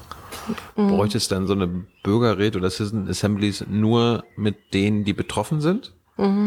Oder auch mit Rassisten? Also müssten die dann auch mit eingeschlossen sein? Also es gibt verschiedene Möglichkeiten. Ähm, Charles Taylor, der Philosoph, mit dem ich das letzte Buch geschrieben hat, der hat, äh, der ist gebeten worden in Kanada. Da ging es um mh, verschiedene, also Rassismus gegen vor allem Islam und gegen Moslem. Ähm, da ging es, da hat er eine Kommission gehabt zusammen mit dem Soziologen. Und dann hat er sich gedacht, statt jetzt am Schreibtisch zu schreiben, was wir gegen Rassismus tun könnten und über äh, verschiedene Religionen, ähm, ziehe ich durchs Land. Und ist dann durchs Land gezogen, von Dorf zu Dorf und hat wirklich so eine Art äh, Marktplatz gemacht. Und es kam immer Fernsehen, also das ist echt nur in, in Quebec, es ging um Quebec möglich. Hier ist es kaum vorstellbar, glaube ich. Und dann hat er quasi das moderiert, aber nur ist nur dann eingeschritten, wenn es wirklich schlicht falsch war. Also wenn jemand entweder rassistisch war oder wenn er gesagt im Koran steht, das und das stimmt aber nicht. Und dann war es wirklich so eine kathartische, wie soll ich sagen, also eine Art äh, die konnten dann alles sozusagen sagen und er ist dann nur eingeschritten, um zu sagen, das ist aber gar nicht wahr und dann musste wirklich, dann stand der Rassist neben dem Moslem und so weiter und so fort. Es war sehr beeindruckend. Das hatte quasi so eine Art befriedigende, befriedende ähm, Wirkung, ja. Aber das Thema war irgendwie, Wie können wir zusammenleben, verschiedene Religionen, ah, so. Und ähm, das Problem war nur, am Ende hat er einen Bericht geschrieben und das ist dann null umgesetzt worden. Also es hatte in dem Augenblick sozusagen eine, eine befriedende Wirkung, ist aber sofort wie so ein Wasser im Boden vers versinkt, ähm, versunken. Und ähm, da hat er bestimmt was draus gelernt, was er jetzt beim nächsten Mal anders machen würde. Angenommen, er würde das jetzt in Deutschland machen. nee, wir haben ja dann das Buch geschrieben. Ich glaube, er würde heute sagen, ich würde nie wieder äh, irgendwelche Gespräche anzetteln, wenn ich nicht weiß, was mit den Ergebnissen passiert, zum Beispiel. Oder dass ich nicht vorher mir garantieren lasse, dass wenn ich eine Kommission leite, dass es irgendeine Form von, das ist auch ein Problem überhaupt der Wissenschaft, dass es eine, eine, eine bessere Schnittstelle gibt zur Politik. Also nur indem man Papiere produziert, was wir dauernd tun, äh, und es gibt tausend Beiräte und Räte, äh, und die landen ja in den Schubladen. Ähm, das können, das ist eigentlich eine, eine, Verschwendung von Ressourcen und auch von, ja, und, und auch nicht zielführend. Wir müssten also viel mehr verschränken, auch da dialogisch. Was sagen uns die Leute und was können wir daraus lernen? Und möglichst nicht nur Experten, sondern eben auch Bürger. Also eine Schnittstelle zwischen Wissenschaft, Politik und Gesellschaft, um Probleme zu lösen. Und Wirtschaft auch, ja. Du hast das Referendum oder die Pläne von Macron angesprochen. Das gibt's in Deutschland nicht. Also wir, wir haben kein bundesweites, das ist bisher nicht möglich. Direkte Demokratie, so eine Volksabstimmung. Gibt's auf Länderebene, ja. Ja. Bist du der Meinung, dass wir das auf Bundesebene brauchen? Eine Direktdemokratie ist was ganz anderes als Bürgerbeteiligung. Also in dem Fall äh, Ja, dialogische aber- Bürgerbeteiligung ist was anderes. Also die, die reden ja miteinander und ver- versuchen eine gute Lösung zu finden. Genau, aber es könnte ja so sein, dass Merkel oder wer auch immer als nächstes an der Macht ist, sagt, wir machen das sowas auch wie in Frankreich. Und danach gibt's, ach nee, geht ja nicht, weil wir das nicht haben. Also meinst du, da hast du recht. Da hast du recht, aber das kann man ja ändern. Es gab im Koalitionsvertrag, der jetzt ja immer noch gültig ist, ähm, auf Seite 169, äh, die, den Vorschlag, eine Demokratiekommission zu bilden. Weil man der Meinung war, und vielleicht auch noch ist, dass man die repräsentative Demokratie ergänzt oder erneuert. Ich glaube, im Text heißt es ergänzt um direkte und deliberative Momente. Und ähm, ich bin auch eingeladen worden von, von Herrn Schäuble zusammen mit anderen Expertinnen. Und da haben wir uns alles angehört. Und dann habe ich auch ein Konzept entwickelt, wo ich gesagt habe, wir brauchen jetzt nicht eine, die nächste Expertenkommission für Demokratie. Wenn, dann müssen wir das auch mit den Bürgern machen. Ähm, Und die haben sich das alles angehört im Bundestag und die ganzen Fraktionen und fanden das alles sehr interessant. Ähm, Schön. Aber leider ist nichts draus geworden. Und ähm, ja, Ich finde es immer lustig, die CSU ist für Volksabstimmungen, die SPD, die Grünen, die Linken, Mhm. glaube die einzige, bei der FDP, FDP weiß ich es nicht, aber selbst die AfD ist dafür, aber aus anderen Gründen wahrscheinlich. Aus aber anderen die Gründen, einzigen, die das seit Jahrzehnten verändern, ist die CDU. Mhm. Genauso mit der, mit dem Wahlalter. Ja, also ich könnte mir vorstellen, dass es da auch jetzt äh, irgendwann Öffnungen gibt, aber das ist natürlich eine vertane Chance. Wir hätten da wirklich sagen können, wenn wir eine Kommission gehabt hätten, äh, aber eben wie gesagt mit Bürgern auch, die sich wirklich um die Frage kümmert, wie können wir das System handlungsfähig machen äh, und wie können wir Bürger beteiligen, nicht nur die Bürger beteiligen sozusagen in der Gesellschaft, sondern wie können wir auch das Sys- politische System kooperativer gestalten. Dann ähm, hätten wir vielleicht auch was gewonnen gehabt, aber das wollten sie nicht und ähm, Jetzt soll es möglicherweise einen Bürgerrat geben über Hass und Hetze. Aber ich glaube, dass die größte, äh, der größte Hebel, wie ich vorhin schon sagte, eigentlich von unten ist. Also wenn man Bürgerräte macht oder überhaupt beteiligt auf einer sehr abstrakten Ebene, nur bundesweit, ähm, kann es helfen, kommt aufs Thema drauf an. Ich glaube, insgesamt geht es darum, die, die Problemlösungskapazität der Gesellschaft selber zu, zu heben, wenn man so will. Also man könnte sich vorstellen, dass man mit Bürgermeistern zusammen ähm, schaut, dass man sozusagen auch Prozesse macht, die auch wirklich umgesetzt werden und kein Fake sind. Auf Bundesebene ist es ganz oft Fake, wenn man nicht kein Referendum macht beispielsweise. Und vielleicht bekommen wir dann sowas, wie du vorhin sagtest, mit dem Gesellschaftsvertrag. Also vielleicht könnte man, das wäre so meine Hoffnung, der Politik eine Richtung geben, äh, indem man ernst gemeinte, mit innovativen Bürgermeistern versucht, ähm, äh, Prozesse in Gang zu setzen, wo man am Ende sowas wie ein Bild von Deutschland hat. Was kann, was kann Bürger, Bürgerinnen oder die Gesellschaft vom, von Lobbyisten lernen? Weil da, da scheint ja quasi ganz gut zu laufen. Sie haben Interessen, die sie dann über ihre Mittel und Wege durchsetzen, versuchen.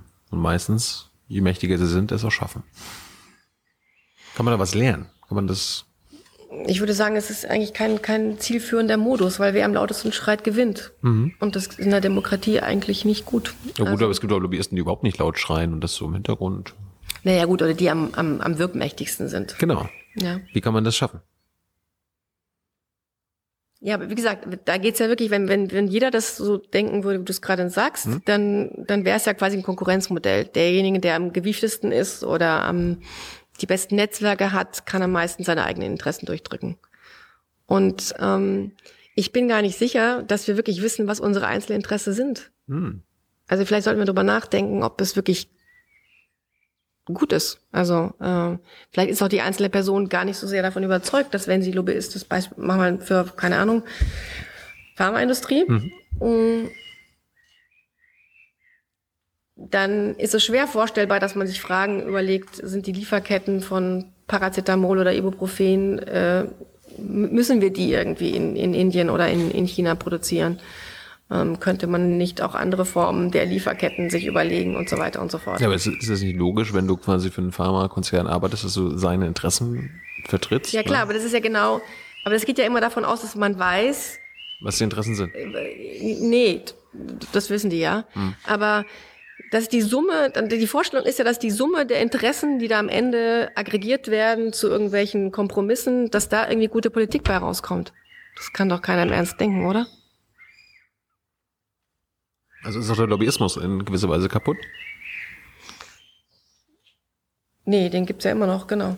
Den gibt's ja immer noch. Aber ähm, die Vorstellung, dass man quasi ähm, Einzelinteressen, die sich irgendwie ausgleichen, ist ja die Vorstellung dann, ähm, oder denen einigermaßen Einhalt geboten wird. Ähm, statt zu fragen, wie müssen wir Zukunft gestalten und was wäre ein guter Weg, äh, Gesundheit und ähm, Gesundheit zu fördern beispielsweise.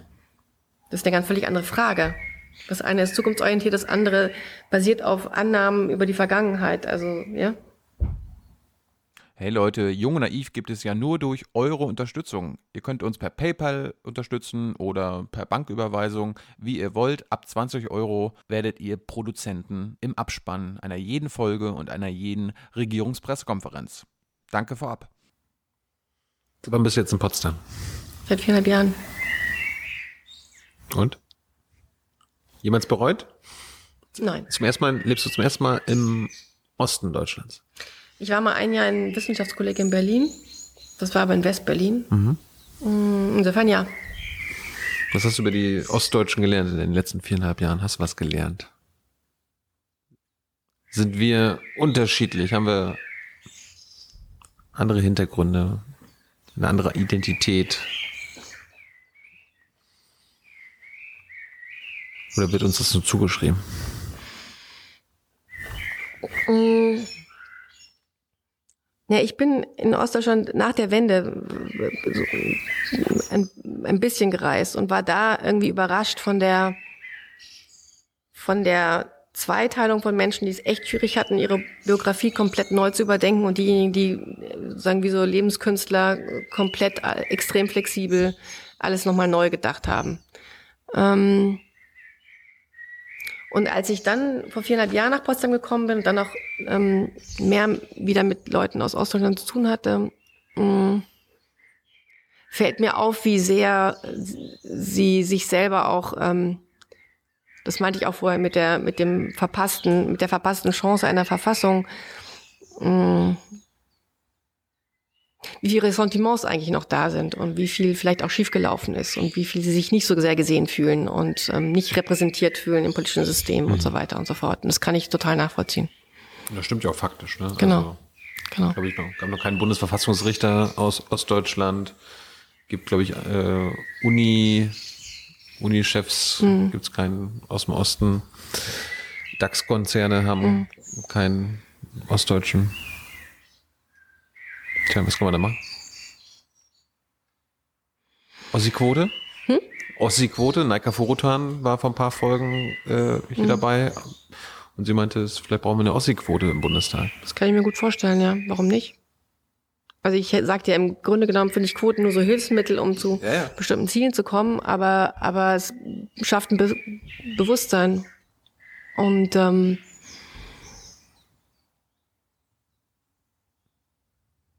Ich erlebe aber auch manche, die extrem, ähm, wie soll ich sagen, hands-on und extrem äh, Lust haben, wirklich was zu verändern. Ich habe gerade den Bürgermeister von Augustusburg kennengelernt. Neubau heißt, hat auch ein Buch geschrieben, der eigentlich Unternehmer war ähm, und dann alles hat fahren lassen, um Bürgermeister zu werden. Und ähm, der ist so Ende 40 oder Mitte 40 und ähm, ist so richtig, wir sind hier gemeinsam und wir müssen die Probleme gemeinsam lösen. Und wie machen wir das? So ganz pragmatisch und ähm, sehr zukunftsbejahend und praktisch. So, so was gibt's auch. Es gucken ja viele junge Leute zu und die, die sagen sich, naja, bei Tilo bekomme ich sonst immer nur irgendwie Bundespolitik mit und Bundespressekonferenz und die ganzen großen Minister und äh, Opposition und so weiter und so fort. Jetzt hört sich das ja auf lokaler Ebene doch ganz spannend an. Ähm, was würdest du denen raten, wenn sie sich jetzt auf lokaler Ebene mal organisieren wollen? Sollen sie Bürgermeister werden? Also irgendwie mit, mit 20 jetzt schon wenn sie wahrscheinlich keine Chance haben. Doch, also, ich kenne viele Gemeinden, was? die händeringend Bürgermeister suchen. Ich kenne sogar Gemeinden, die haben Headhunter angesetzt, weil sie keinen finden. Ja, ganz, ganz. Aber da werden die Leute ja trotzdem keinen Jungen. 20 oder 25-Jährigen oder 30 Also ich würde jetzt demnächst einen treffen, der ist glaube ich Ende 20 Aha. aus Baden-Württemberg. Da gibt's, es gibt viele Junge. Die meisten sind Männer, ich glaube über 90 Prozent. Mhm. Aber da muss man auch dringend was dagegen tun. Und Aber ich glaube, dass man riesige Gestaltungsmöglichkeiten hat als Bürgermeister. Und dass man alle möglichen Arrangements auch findet mit dem, mit dem Gemeinderat. Es gibt auch Gemeinden, die beispielsweise zwei Säulen haben, äh, den Gemeinderat und Bürgergruppen, die bestimmte Probleme lösen und so weiter und so fort. Und da auch Innovationskraft. Also da hat man viele Möglichkeiten. Deswegen glaube ich, wenn man da ansetzt, dann hat man, ich meine, die ganzen großen Prinzipien wie die Nachhaltigkeitsziele, die, ähm, die, die sind ja so abstrakt, die machen ja nur Sinn, wenn man sie konkret ausbuchstabiert in einer bestimmten Gemeinde. Anders machen die gar keinen Sinn. Und das macht ja jeder vor Ort selber. Ich glaube, dass da der größte Gestaltungsspielraum überhaupt herrscht. Die Frage ist, wie man diese Gestaltungsspielräume und die Sachen, die da rauskommen, relevant macht für höhere politische Ebenen da müsste sich ja auch quasi die Bundes-, die Landes- und auch die Bundesebene ändern, dass sie überhaupt interessiert ist an dem, was da passiert. Hm. Aber ich glaube, dass die Verzahnung von diesen verschiedenen Ebenen extrem wichtig ist, wie wir auch jetzt wieder gesehen haben in der Krise. Lass uns zum Schluss nochmal über die Nachhaltigkeit reden. Was bedeutet das für dich? Ja, Nachhaltigkeit ist natürlich ein sehr schillernder Begriff. Mhm. Ähm, Hört sich schön an, ja. Ja, kann auch einfach nur mal heißen, lang anhaltend, ja. Also so. Ähm, aber ich würde sagen, dass die Definition von dem Brundtland-Bericht von 1987 noch die, ähm, die immer noch gültige ist, dass wir nämlich so ähm, leben sollten, dass die zukünftigen Generationen ähm, immer noch die Gestaltungsspielraum haben, selbst zu entscheiden, wie, wie sie ein gutes Leben führen wollen, dass wir ihnen quasi nichts verunmöglichen. Und dass wir diese langfristige Perspektive immer mitdenken, dass wir nicht einfach jetzt alles verbrauchen und dann ist nichts mehr da oder den Planeten so hinterlassen, dass sie gar keine Chance haben, so zu leben, wie sie leben möchten. Ohne vorwegzunehmen, wie sie leben möchten. Also wir können nicht die Bedürfnisse, die da auch drin stehen, die können wir nicht ausbuchstabieren. Jetzt hast du aber nicht einmal das Wort Wohlstand benutzt. Also als ich gestern bei Jung und Live Peter Altmaier, unser Wirtschaftsminister, zu Gast hatte und ihn gefragt hatte, was er sich unter einer Nachhaltigkeit und nachhaltigen Wirtschaft vorstellt, hat er zuerst von Wohlstand gesprochen.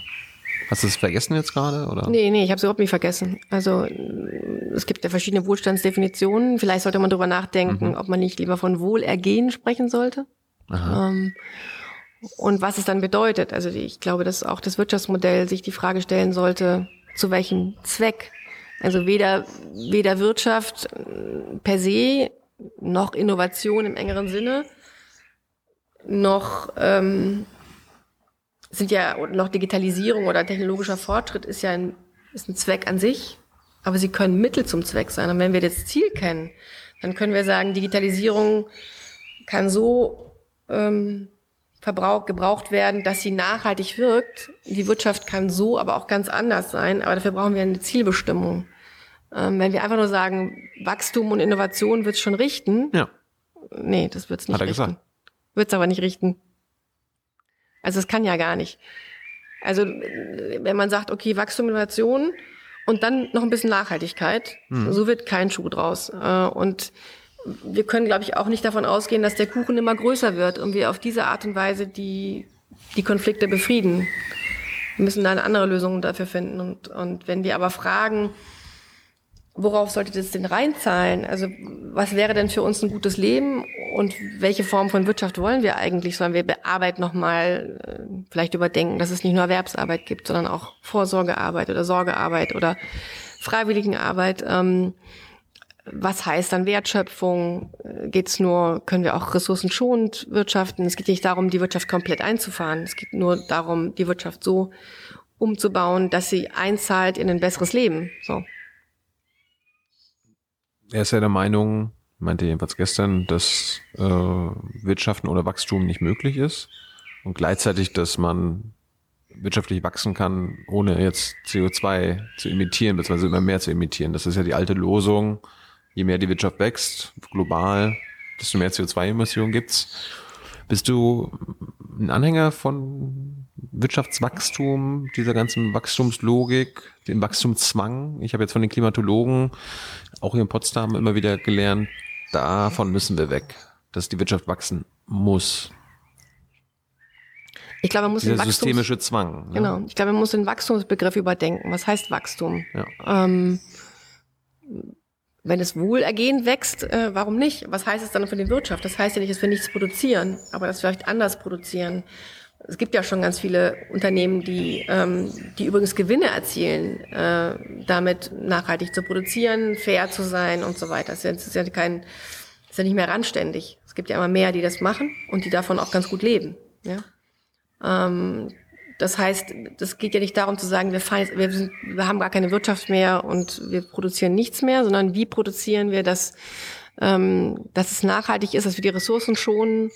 Ähm, aber auch das ist, glaube ich, zu kurz gegriffen. Ich glaube, wir brauchen insgesamt eher die Vorstellung, wie wollen wir eigentlich leben? Welche Rolle spielt dann Arbeit? Welche Rolle spielt Wirtschaft? Welche Rolle spielt andere Dinge? Ähm, beispielsweise Teilhabe in der Gesellschaft, Ehrenamt und so weiter und so fort.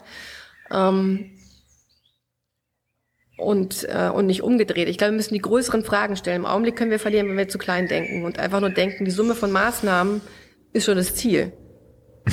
Wir müssen erst das Ziel definieren, dann können wir die Maßnahmen überlegen und nicht einfach jetzt so, wild drauf losschießen. Ich meine, ähm, und und ähm, Aber das haben wir doch, oder nicht? Also die Welt hat sich doch geeinigt, wir wollen anderthalb Grad die Erderwärmung begrenzen. das wäre so eine Ziel- Zielbestimmung, genau. Das war ein- auch ein sehr lichter Moment 2015. Da Ja. war nämlich äh, diese äh, Paris Agreement einerseits und auf der anderen Seite auch die, die Nachhaltigkeitsziele wurden verabschiedet in der UN. Und danach gab es 2015, 2016 kam Trump und äh, viele andere Dinge, die, die das Ganze auch, dann kam ähm, und jetzt gibt es ja viele Länder, die ausgeschert sind, die das gar nicht mehr als verpflichtend äh, betrachten, also Brasilien, äh, USA und so weiter. Aber selbst wenn wir dieses Prinzip haben, und das ist ja schon mal eine gute Einigung, haben wir noch lange keine Idee, wie wir die Gesellschaften so umbauen müssen, damit wir überhaupt die 1,5 Grad nicht äh, überschreiten. Ja. Dafür haben wir noch gar keine Lösung. Aber die Bundesregierung ist ja, oder Deutschland ist ja auch nicht ausgestiegen aus dem Vertrag, aber bei allem, was man jetzt äh, an den, anhand der Pläne ablesen kann, ist, scheint es dann doch nicht verbindlich zu sein, weil wir diese Ziele nicht So, so überschreiten, genau. Genau. Also wa- was ist denn da wert, quasi noch drin zu sein?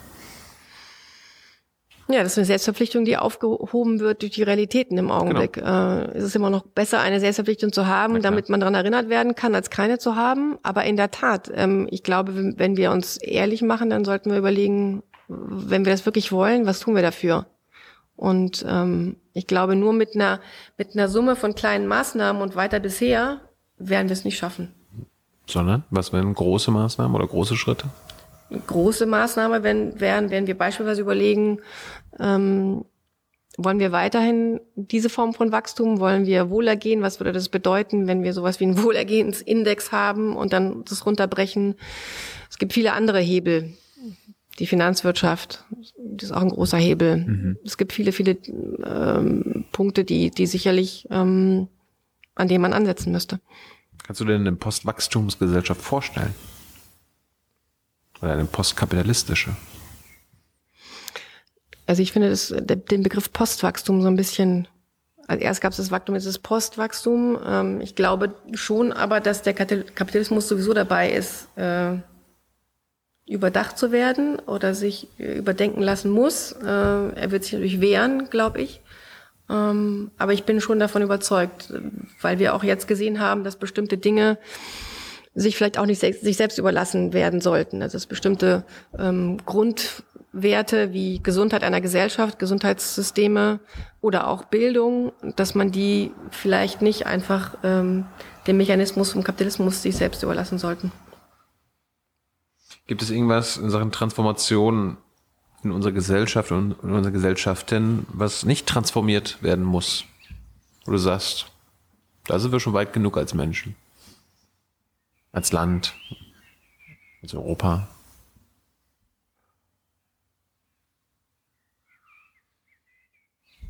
Oder muss alles transformiert werden? Die habe ich noch gar nicht gestellt. Mhm. gute Frage. Die Zeit. Ja,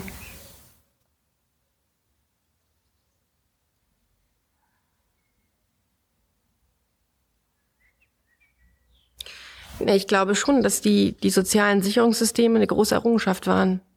Ähm, und dass da gerade in den 80er und 90er Jahren sehr viel Gutes passiert ist, auch in diesem Land, aber auch in Europa. Ähm, die haben wir sozusagen ein bisschen kaputt geschrumpft. Aber man sieht ja jetzt, dass wir eher gut daran täten zu überlegen, ähm, was wirklich wichtig ist für den Zusammenhalt einer Gesellschaft, überhaupt für eine Gesellschaft. Beispielsweise, wie sehr eigentlich auch das, die Wirtschaft abhängig ist, dass wir Kitas und Schulen haben, die funktionieren, weil wir sonst nämlich die Menschen mit ihrem Homeschooling beschäftigt sind und nicht mehr produktiv sind. Also was uns eigentlich was wert ist, damit überhaupt Gesellschaften funktioniert und dass man das auch entsprechend jenseits von Applaus vielleicht auch im monetären, sym- symbolischen Sinne entsprechend honoriert und anerkennt. Und ähm,